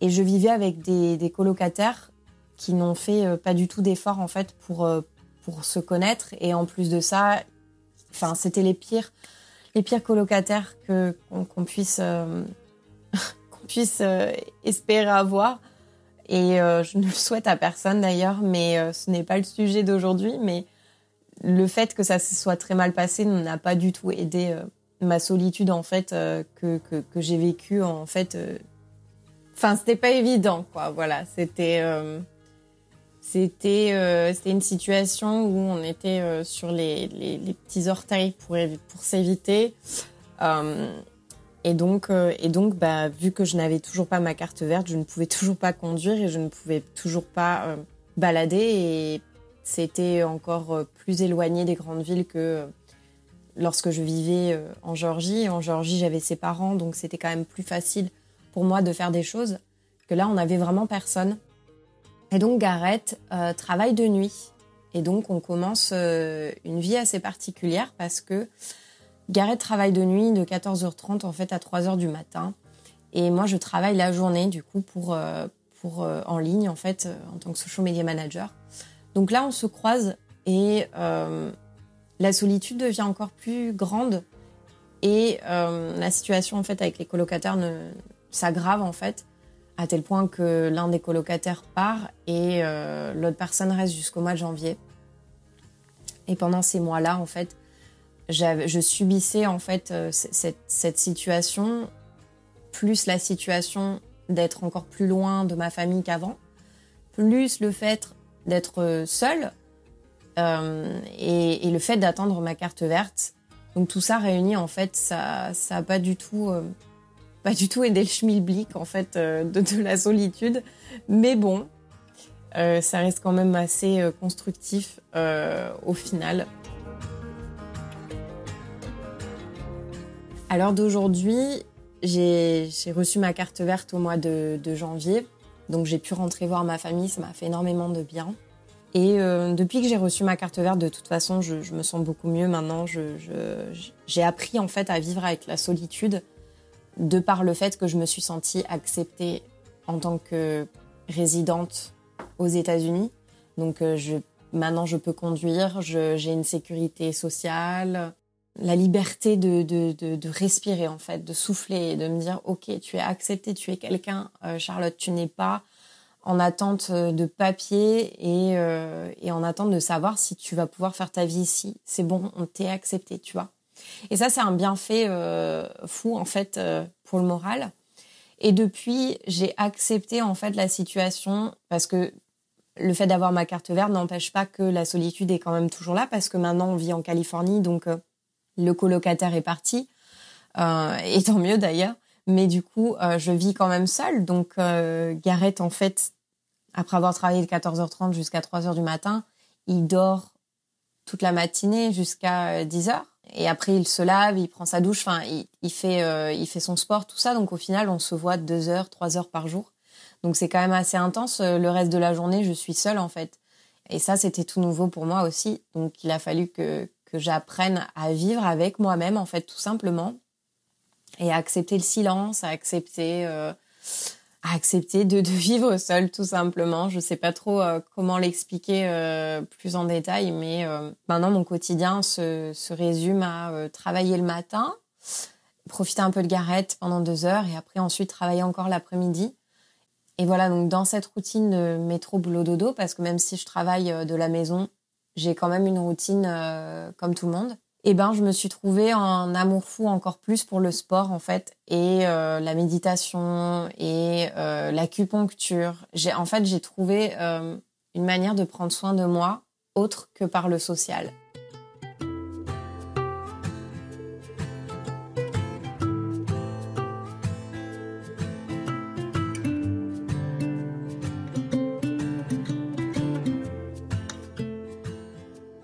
Quand on arrive à l'étranger, il y a différentes catégories de personnes. Soit on se recentre sur ce qu'on a laissé, on est constamment à comparer, soit on est all-in et on cherche absolument par tous les moyens à se faire des copains, des amis sur place.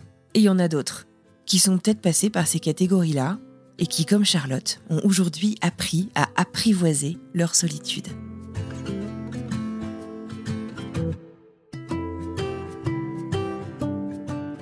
Et en fait, je me suis rendu compte que toute ma vie, peut-être que je me suis jamais en fait vraiment recentrée sur moi-même et j'ai jamais vraiment pris soin de moi.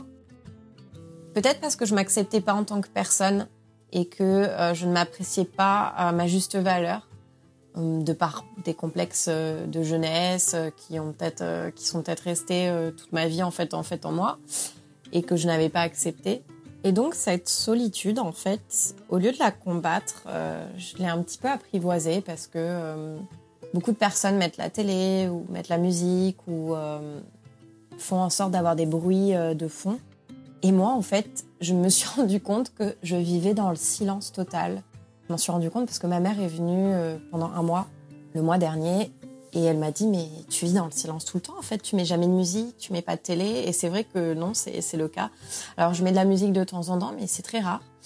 Et la plupart du temps, en fait, je vis dans le silence et euh, avec le travail euh, sur l'ordinateur, donc avec le, son de l'ordinateur. Mais sinon, non, euh, j'ai pas de bruit de fond. Et j'ai appris en fait à apprivoiser ce silence. Je le trouve plutôt agréable au final. Alors par moments, je le trouve morbide, mais c'est selon selon mon humeur, je pense. À l'époque où ça vraiment ça allait pas du tout, donc en décembre, où j'ai vraiment eu une chute en fait euh, limite euh, dépressive en fait. J'acceptais pas du tout cette solitude. Donc c'était encore à l'époque où je comprenais pas qu'il fallait apprivoiser cette solitude et il fallait le- l'embrasser en fait. J'ai adopté euh, deux chatons. J'ai dit à Gareth, euh, je peux pas moi, je peux pas rester ici, je peux pas euh, vivre ici sans personne, sans amis, euh, sans famille, avec toi qui travaille euh, 22 heures sur 24 personne en fait à qui donner de l'amour. C'est pas moi, il faut que je donne cet amour. Et, euh, et donc on a décidé d'adopter deux petits chatons. Et honnêtement, je souhaite à tout le monde, si, si vous avez un doute en fait au niveau de l'adoption, d'adopter. Parce qu'il n'y a rien de tel que, l'amour d'un animal en fait, surtout quand on se sent seul. Et, euh, et cette solitude en fait, elle disparaît très vite. D'ailleurs, là, je vous parle, ils sont en train de faire le feu dans l'appartement.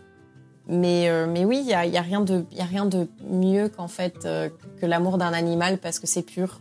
Y a- ça n'attend rien en retour. C'est c'est simplement de l'amour pur, pur, pur. Pense que si ça a fonctionné aussi avec euh, cette amie sur l'application, c'est que on est toutes les deux, on n'était pas locales ni l'une ni l'autre, et je crois que c'est plus facile quand même parce qu'on est vraiment dans la même recherche. Euh, les locaux, ils vont peut-être avoir en fait le besoin de rencontrer d'autres parents parce que peut-être que leurs amis euh, n'ont pas d'enfants, n'ont pas d'enfants du même âge, donc ils sont plus dans cette recherche-là. Alors que quand on a une personne qui est comme nous, qui est étrangère, qui vient d'arriver dans la ville, voire dans le pays, euh, eh bien elle veut tout construire en fait. Elle veut construire vraiment une amitié et je trouve ça du coup plus facile. Par exemple, elle venait avec euh, sa bouteille de vin pendant les playdates. C'était vraiment, euh, voilà, je veux un playdate, mais je veux aussi une amitié. je trouve que c'est parlant. Mais il y a autre chose, c'est que on a un rythme de vie aussi qui est plus similaire. Alors pourtant, elle est brésilienne, je suis française, c'est vraiment euh, des cultures très différentes. Mais les Canadiens, ils vivent très tôt, donc à 17h dans les parcs, par exemple, c'est le moment où ils vont rentrer pour souper. Et nous, en été, on va sortir à 17h. Moi, j'ai, avec mes amis, on s'envoyait des messages pour euh, se rejoindre dans le parc à 17h quand les Québécois s'en allaient. Donc, c'est aussi pour ça qu'à Montréal, mes amis étaient françaises, algériennes, marocaines, parce qu'on avait un rythme de vie qui nous permettait euh, aussi de se voir plus facilement. Et c'est vrai que sur l'application, même si j'ai envie d'être proactive et de, proposer une rencontre, euh, bah parfois nos horaires ne vont pas coïncider aussi. En fait, notre rythme de vie est différent, donc il faut trouver euh, la personne locale qui va quand même avoir un rythme de vie assez similaire au nôtre aussi. Donc euh, c'est ça à prendre en compte. Voilà, donc je trouve que c'est plus facile avec des étrangers qu'avec des locaux finalement.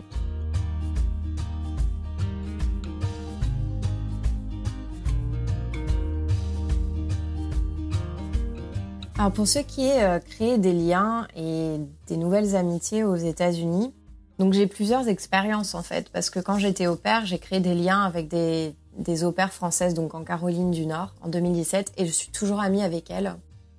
Et même si on se voit pas tout le temps, euh, là par exemple en décembre, je rentre, euh, je rentre en France et je vais aller les voir euh, à Paris. On se fait une réunion d'au pairs, donc c'est super cool. Donc ça, euh, ça c'est des amitiés que jamais jamais je ne perdrai, je le sais parce que justement, ce que je te disais avant, euh, j'ai vécu une expérience folle que personne d'autre peut comprendre, personne d'autre que elle en fait. Donc, euh, donc ça, forcément, ça crée des liens qui sont euh, indélébiles. Après, au niveau euh, des Français, des locaux, donc quand je vivais en Géorgie, bah, j'ai tissé des liens en fait avec les amis de Gareth et des Françaises qui vivaient en Géorgie aussi mais j'ai pas eu le temps en fait d'approfondir euh, ces amitiés là parce que ben on a dû déménager à Sacramento. Donc là euh, c'est une toute autre histoire parce que on dit souvent que euh, les États-Unis, c'est tellement grand que les États, ça en devient un pays. Et en fait, je trouve que c'est assez vrai parce que de la Caroline du Nord à la Géorgie, à la Californie,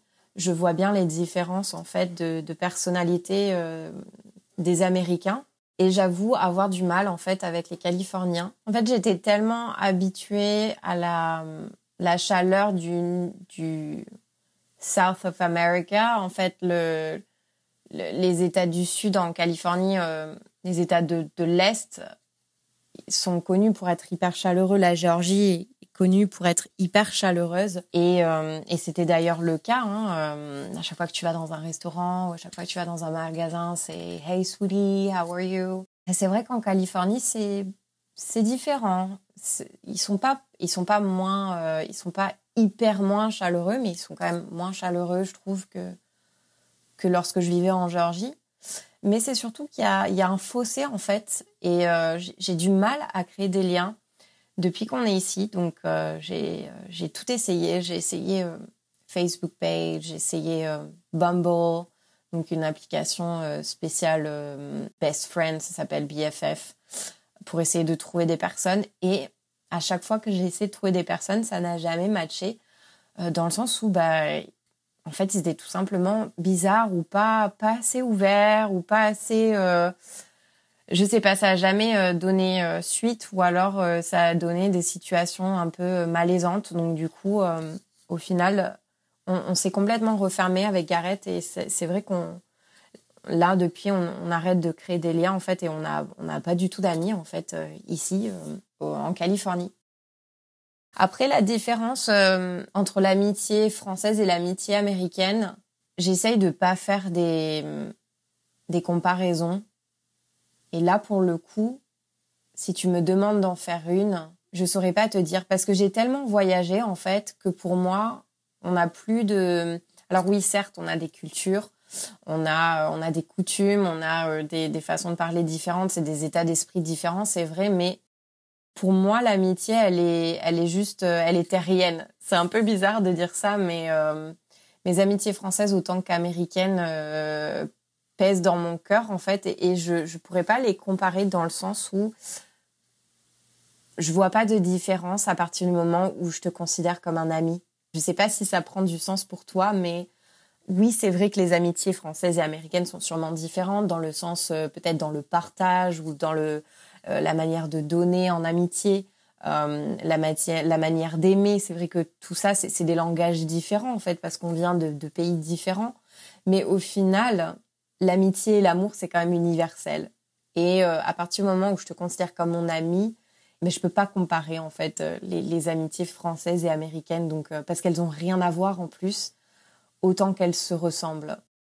Par contre, un truc que je remarque qui est très qui est très fou comme différence, je trouve, c'est que au final, en France, on n'est pas tant chaleureux que ça, dans le sens où euh, on va pas sauter au bras d'un inconnu, on va pas se livrer facilement, amicalement, je veux dire, euh, à un inconnu ou à une personne en soirée, alors que aux États-Unis, c'est très chaleureux, c'est très amical, c'est c'est je te fais la collade, les amis de mes amis sont mes amis.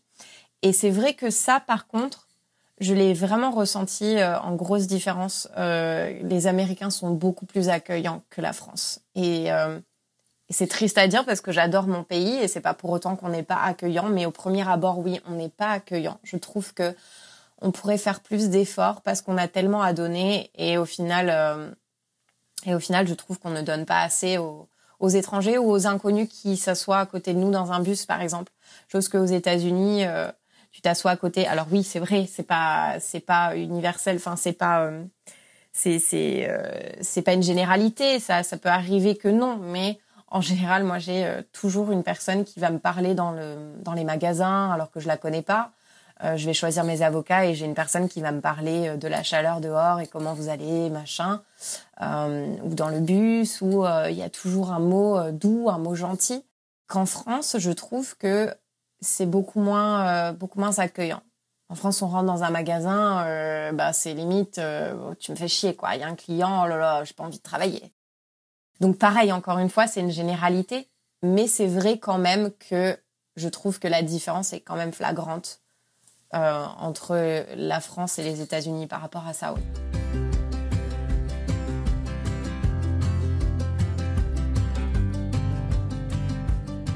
Des situations difficiles, on en a tous connu, qu'on vive à l'étranger ou non d'ailleurs. Et rencontrer du monde, se faire des amis, des amitiés solides à l'âge adulte, on l'a compris, c'est pas si évident.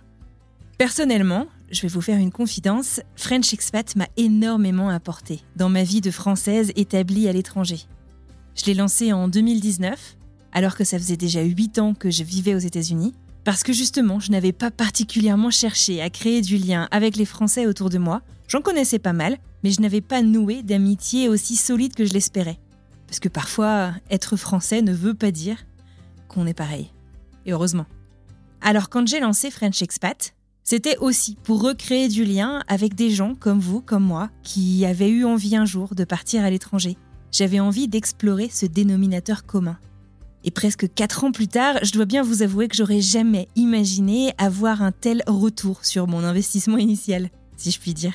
Grâce à French Expat, j'ai fait des rencontres, beaucoup virtuelles, mais pas mal d'entre elles se sont aussi concrétisées par des rencontres en personne. J'ai noué de véritables amitiés, et puis vous le savez maintenant, c'est devenu mon métier. Alors merci French Expat. French Expat finalement c'est une communauté, une communauté en ligne, une communauté de personnes qui vivent plus ou moins les mêmes choses. Peu importe où est-ce qu'on est dans le monde, on passe par des questionnements assez similaires. Alors moi, c'est ce conseil que je vous donnerai. C'est de rejoindre ou de créer une communauté, une communauté autour de valeurs qui vous sont propres, qui sont fortes, autour de vos passions. Et je n'ai qu'une chose à vous dire, c'est que je vous souhaite très sincèrement que ça vous apporte autant que ça m'a apporté. J'ai posé la question aux témoignantes de cet épisode. Quel conseil est-ce qu'elles se donneraient? Quel conseil est-ce qu'on pourrait retranscrire auprès de notre audience? Quel conseil est-ce qu'on pourrait mettre en application pour soit mieux vivre cette solitude, soit y mettre un terme? On les écoute.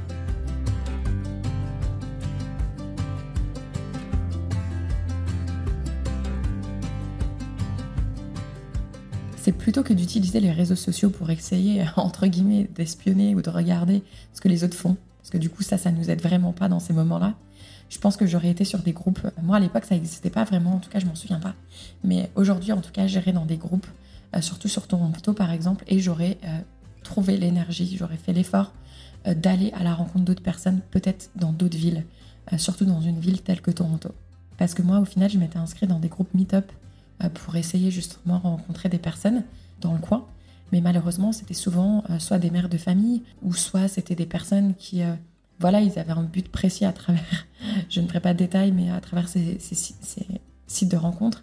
Et du coup, c'était pas euh, pas du tout dans mon intérêt.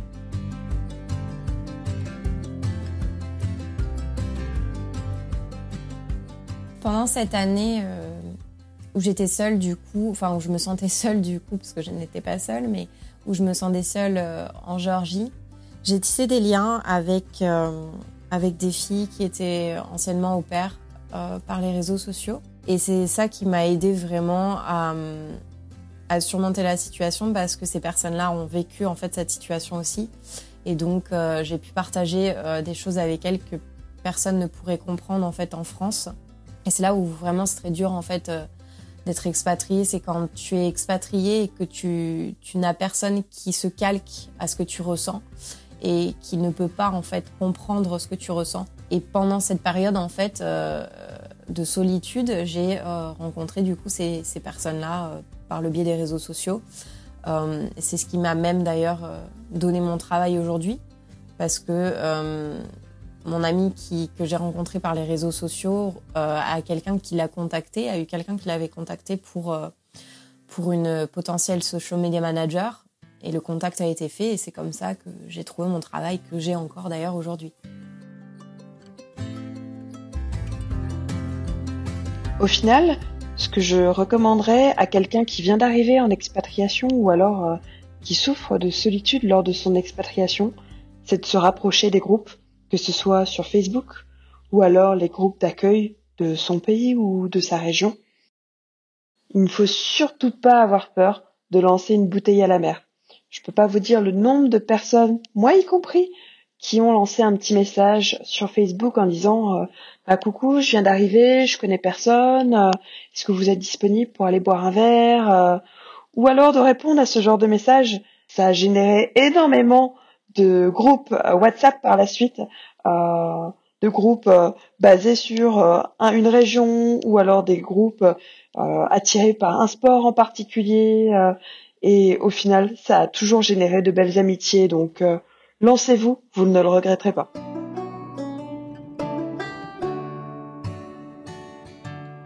On vivait à Little Rock, euh, l'Arkansas. Euh, on est dans ce qu'on appelle la Bible Belt. Euh, voilà, le poids de la religion est quand même encore très fort et c'est un État qui est plutôt conservateur, même si il a des particularités. Et pareil, je j'aime pas trop mettre les, choses dans des cases. Il y a par exemple le maire de Little Rock est démocrate et, euh, c'est un black. Euh, donc, euh, donc voilà. je pense qu'il ne faut pas non plus tout mettre dans le même, dans le même panier, mais il faut avoir conscience de ça. Donc je pense qu'en tant que Française, je ne pouvais pas arriver avec mes gros sabots et dire ouais, c'est n'importe quoi les armes, pourquoi vous avez des armes, et, etc. Même si, bien sûr, bah, j'ai des convictions ou oh là là l'Église, Dieu, euh, euh, c'est n'importe quoi, euh, vous, lui, vous leur accordez une place trop grande, enfin bref. c'était, voilà, c'était, je pense, hyper important de ne pas projeter des choses parce que, en fait, nous, le rapport qu'on a à la religion, il est lié à notre culture. Le rapport, il est lié à notre culture et à notre histoire. Et le rapport que eux ont avec la religion est lié à leur culture, à leur histoire. Et en fait, on ne peut pas vraiment euh, le comprendre, ils ne peuvent pas vraiment comprendre pourquoi aussi on peut avoir ce type de réaction. Et en fait, si je me disais euh, que je cherchais des gens comme moi, bah, j'aurais jamais rencontré personne. Donc il faut, euh, il faut accepter la différence, il faut accepter de se confronter à des choses, peut-être des a priori qu'on peut avoir, pour, pour vraiment ben, ben, s'intégrer. Parce que sinon, ce ne sera pas possible. Donc, donc voilà, donc nous par exemple, on a été invités à des à des choses autour de l'Église, on va dire, euh, bah, parce que les gens qu'on connaissait euh, étaient là-dedans. Euh, et bah, en fait, voilà, c'était très clair entre nous tous que bah, nous, on venait aussi pour découvrir et que on n'avait pas forcément dans l'idée d'être par la suite très actif, mais qu'on était OK pour, pour comprendre un peu, parce que c'était un pan important de leur, de leur culture, de leur mode de vie, on va dire, de leurs habitudes. Donc voilà, je pense que c'est important de se renseigner déjà sur la culture du pays où on va parce que au-delà d'un voyage qu'on a fait une fois à New York ou en Californie, euh, vivre aux États-Unis et comprendre les Américains, c'est un peu plus complexe que ça. Donc essayer de se, de se former avant et de se renseigner sur les différences de vie, c'est important.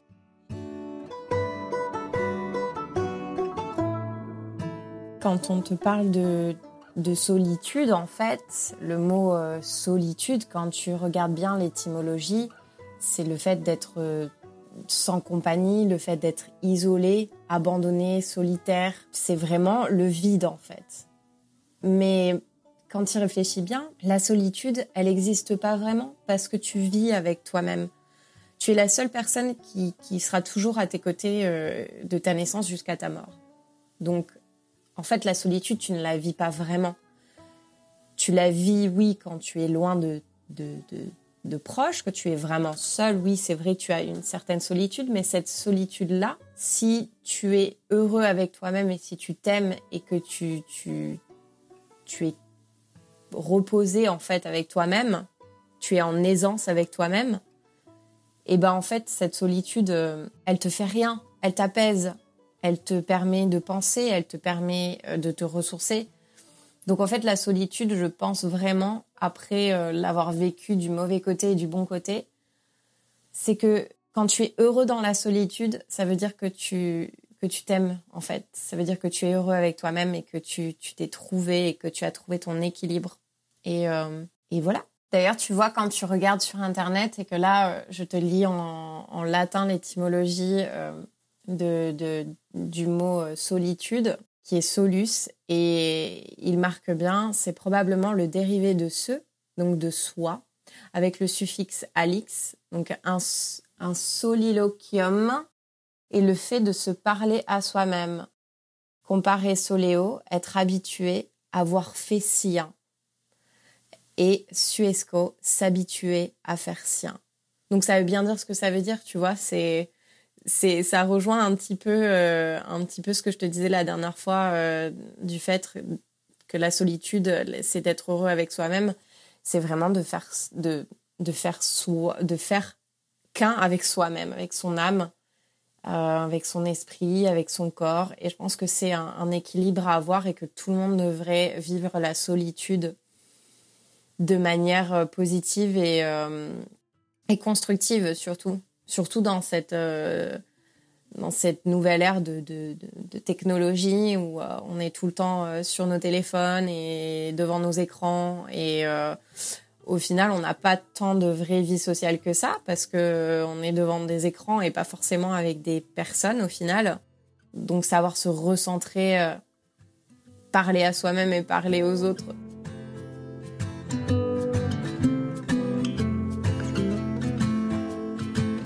si je devais me donner un conseil au moi de l'époque, ce serait de pas attendre qu'on vienne me chercher et d'être un peu plus proactif. Alors je sais c'est facile à dire quand ça va beaucoup mieux, mais des associations de choses dont on est passionné, il en existe.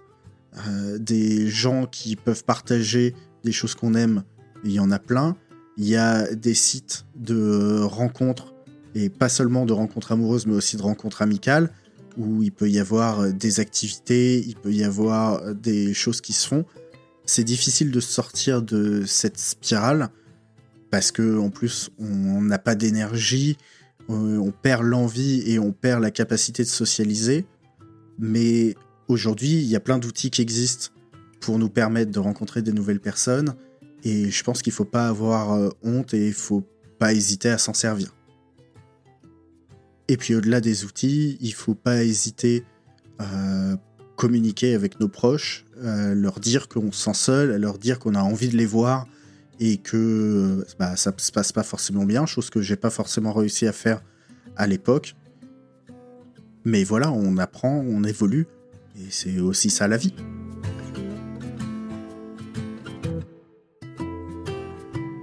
Quand on arrive dans un nouveau pays, on se dit ah j'ai pas envie de m'approcher d'expats français, et pourtant. Et pourtant, à refaire, je le ferai également. Parce qu'en fait, les expats français, bah, ils sont dans, le même état d'esprit que nous, ils ont le même mindset. Et donc, du coup, il faut surtout pas se dire que si je suis partie de la, de la France, c'est pas pour me retrouver avec des expats. Euh, bah, en fait, c'est dommage de penser comme ça. Et moi, je l'ai pensé pendant de nombreuses années. Parce que croyez-moi, de temps en temps, ça fait quand même du bien de se retrouver avec des personnes euh, qui sont en train de vivre la même expérience que nous.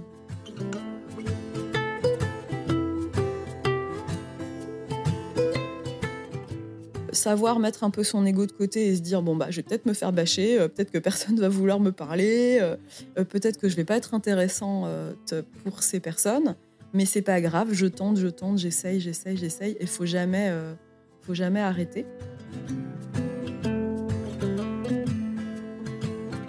Je crois pas qu'on m'ait vraiment donné de conseils. Je crois qu'on m'a surtout dit en fait c'était plus facile justement quand ils sont petits et d'en profiter. Ça a été le cas quand elle était bébé parce qu'il euh, y avait beaucoup d'activités pour les jeunes mamans et puis aussi qu'au Canada, les, euh, les, jeunes mamans ont un congé maternité qui dure au moins un an. Donc, euh, du coup, ça a été plus facile en ce sens-là. Après, maintenant, bon, il y a eu la pandémie qui a évidemment ralenti tout ça, mais maintenant, même que on retourne un petit peu à une vie normale, elle prend le bus pour aller à l'école, elle rentre en bus, donc je ne croise pas les autres parents. Et si on voit d'autres parents, bah finalement, ça va se limiter à un playdate, à une relation de juste euh, on invite l'enfant et, euh, et ça s'arrête là. Il n'y a pas forcément une recherche de rencontrer les parents. Peut-être que je tomberai encore sur euh, la personne qui sera dans cette recherche, mais ça n'a pas encore été le cas jusqu'ici. On m'a parlé aussi d'aller peut-être via les activités, donc les aussi bien les activités des enfants que les miennes. Euh, c'est vrai qu'à la danse, par exemple, je, rencontre une maman avec qui je discute bien, mais euh, elle a déjà sa vie, elle a déjà ses amis. Elle, elle n'est pas dans cette recherche-là, donc, euh, donc ça s'arrête à une conversation pendant le cours de danse et puis c'est tout. Donc c'est finalement pour ça que je trouve que l'application, elle est mieux puisqu'on est vraiment dans la recherche. On sait qu'on est là pour ça. Et puis euh, peut-être aussi dans ce cas-là, moi, faire carrément aller vers des associations. Euh, bah, là, on va repartir vers des, étrangers au final, donc aller vers des associations euh, françaises, pourquoi pas, de, Français à l'étranger. c'est peut-être là aussi que ça va être plus facile, puisque encore une fois, les gens sont, sont là pour ça aussi. Donc, donc à voir. C'est encore, c'est encore une histoire à suivre tout ça.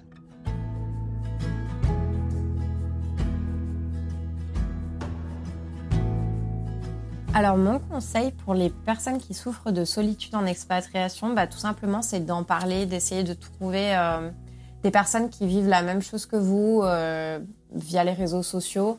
Parce que même si, euh, même si c'est vrai que c'est dur, on trouve souvent des personnes en fait qui, qui, sont dans le même cas que nous, plus qu'on ne le croit. Ça crée des, des liens forts en fait, et ça, ça empêche de, de souffrir de cette solitude. Ce que j'aimerais aussi ajouter, euh, pour finir, c'est que oui, on va expérimenter la solitude en expatriation, mais je tiens quand même à signaler que la solitude, je l'ai aussi expérimentée dans mon propre village, dans la propre maison de chez mes parents. Et pourquoi? Ben, Tout simplement parce que parfois, même autour de nous, dans notre entourage, on ne retrouve pas forcément des personnes qui ont le même mindset que nous, et on peut également se retrouver tout seul. Et un conseil que je peux donner et que moi j'ai appliqué parce que le fait de vivre loin et d'être à 9 heures de décalage, c'est un peu compliqué, surtout le soir quand tu te sens seul et tu n'as personne à appeler parce que tout le monde dort en France. Ben moi, ce que je faisais tout simplement, c'est que je partais marcher et euh, je partais marcher dans mon quartier et puis ça me permettait de prendre l'air, ça me permettait euh, de voir des gens et je me forçais à essayer euh, d'engager la discussion avec avec les, personnes que je croisais en chemin et que je croisais régulièrement du coup, parce que c'était potentiellement mes voisins. Et le troisième point pour moi est de euh, mettre vraiment euh, ces préjugés de côté, parce que si on recherche des gens qui sont comme nous, ben, euh, forcément ça va va pas aller quoi.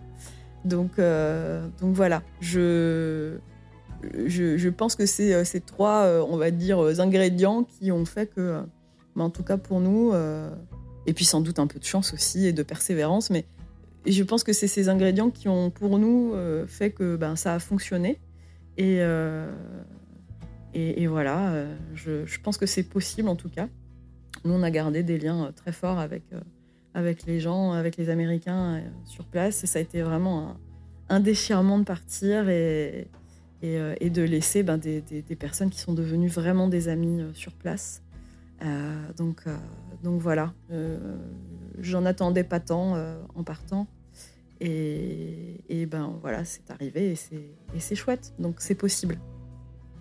Je n'ai pas d'autres d'autres conseils si ce n'est de savoir accepter la situation, de savoir accepter que la solitude c'est pas quelque chose de mauvais et que c'est que cyclique et qu'il y a un jour où ça va bien s'arrêter et que si vraiment ça va pas, il faut pas hésiter à parler à quelqu'un. Moi, j'ai vu un, thérapeute pendant, euh, je crois, bien deux mois. Et ça m'a énormément aidé. Et je pense que d'ailleurs, tout le monde devrait voir un thérapeute en soi. Tout le monde a besoin de parler à quelqu'un euh, qui ne nous connaît pas. Et puis voilà, tout simplement, n'hésitez pas à sortir de votre tanière. Et puis, euh, si la solitude, elle est trop forte, eh ben, vous trouverez toujours quelque chose à faire et toujours toujours une activité en fait pour faire vibrer votre âme. Donc euh, que ce soit de la créativité manuelle ou euh, les réseaux sociaux, essayer de trouver quelqu'un ou même euh, sur Meetup par exemple, ça c'est ça se fait beaucoup. c'est des, des groupes en fait qui se rejoignent avec des activités différentes. Donc si vous aimez la photo, et eh ben il y a des groupes de photos et en fait vous pouvez trouver en fait en fonction de de là où vous vivez si si ce genre de groupe existe. Donc euh, cette application et ce site internet s'appelle Meetup. Et puis voilà, je pense que j'ai fini et, euh, et, je vous souhaite à tous euh, plein de bonheur, que ce soit dans la solitude ou accompagné dans votre vie. Et puis voilà.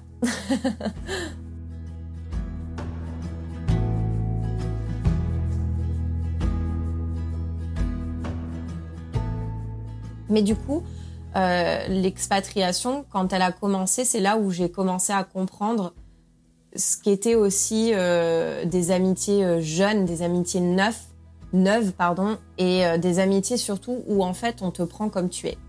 C'est-à-dire que les amitiés que tu as en France ce sont des amitiés que tu as vécues pendant des années en fait. Ce sont des gens qui te, connaissent par, qui te connaissent par cœur et qui limite en fait peut-être n'arrivent plus à te voir évoluer parce qu'ils t'ont tellement connu comme tu étais qu'ils ne voient pas une évolution en toi. Alors que les personnes que tu rencontres, elles te prennent comme tu es et l'histoire d'avant, l'histoire d'après, elles s'en foutent en fait, elles te prennent, euh, elles prennent le, le package, mais euh, mais sans jugement. Voilà, c'est ça surtout. Et donc euh, je me suis retrouvée à être moi-même en fait à l'étranger face à des gens qui ne me connaissaient pas. Et c'était hyper agréable, c'était comme un renouveau. Et donc même si j'ai pas vécu la solitude, j'ai commencé à, vivre l'indépendance et donc à vivre une pseudo-solitude, euh, si tu veux, parce que quand tu es au père euh, et que tu, tu, parles pas du tout anglais et que tu te retrouves seul à la maison avec le chien des, des, des hosts et, ou les enfants et que tu parles pas du tout, tu es un peu face à toi-même. Donc c'est une pseudo-solitude, tu vois, que tu vis en tant qu'expatrié. Euh, parce que bah voilà, il faut tout réapprendre. Et là, il y a que toi qui peut faire en sorte que euh, de décider si ta vie euh, elle sera ici ou pas et si tu apprendras cette nouvelle langue ou pas. C'est toi qui décides de tout en fait. Tu fais vraiment, tu es vraiment face à toi-même et la société elle est complètement différente. Donc euh, si tu t'adaptes pas, eh ben tu seras toujours un étranger, tu seras toujours un outsider. Et ça c'est une pseudo solitude pour moi que tu vis dans l'expatriation. Et c'est à toi de décider si tu t'en sors ou pas.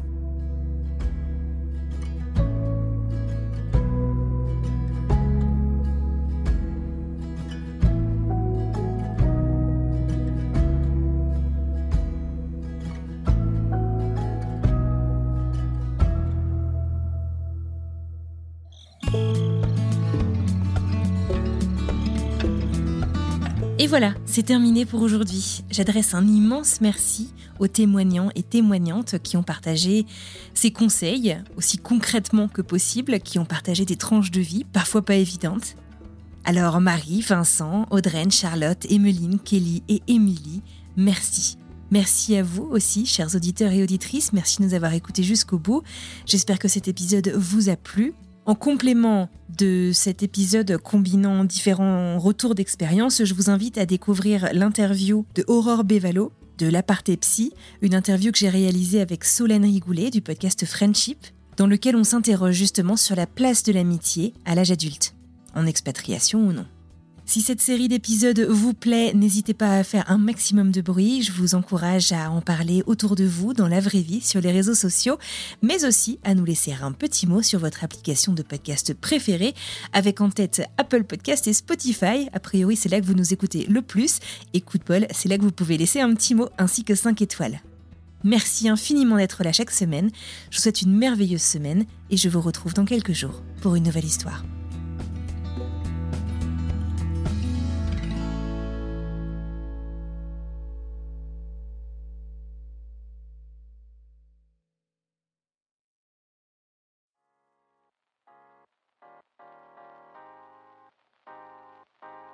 Vous venez d'écouter un podcast réalisé par moi-même, Anne-Fleur Andrely, mixé et habillé par Alice Krief et produit par French Morning.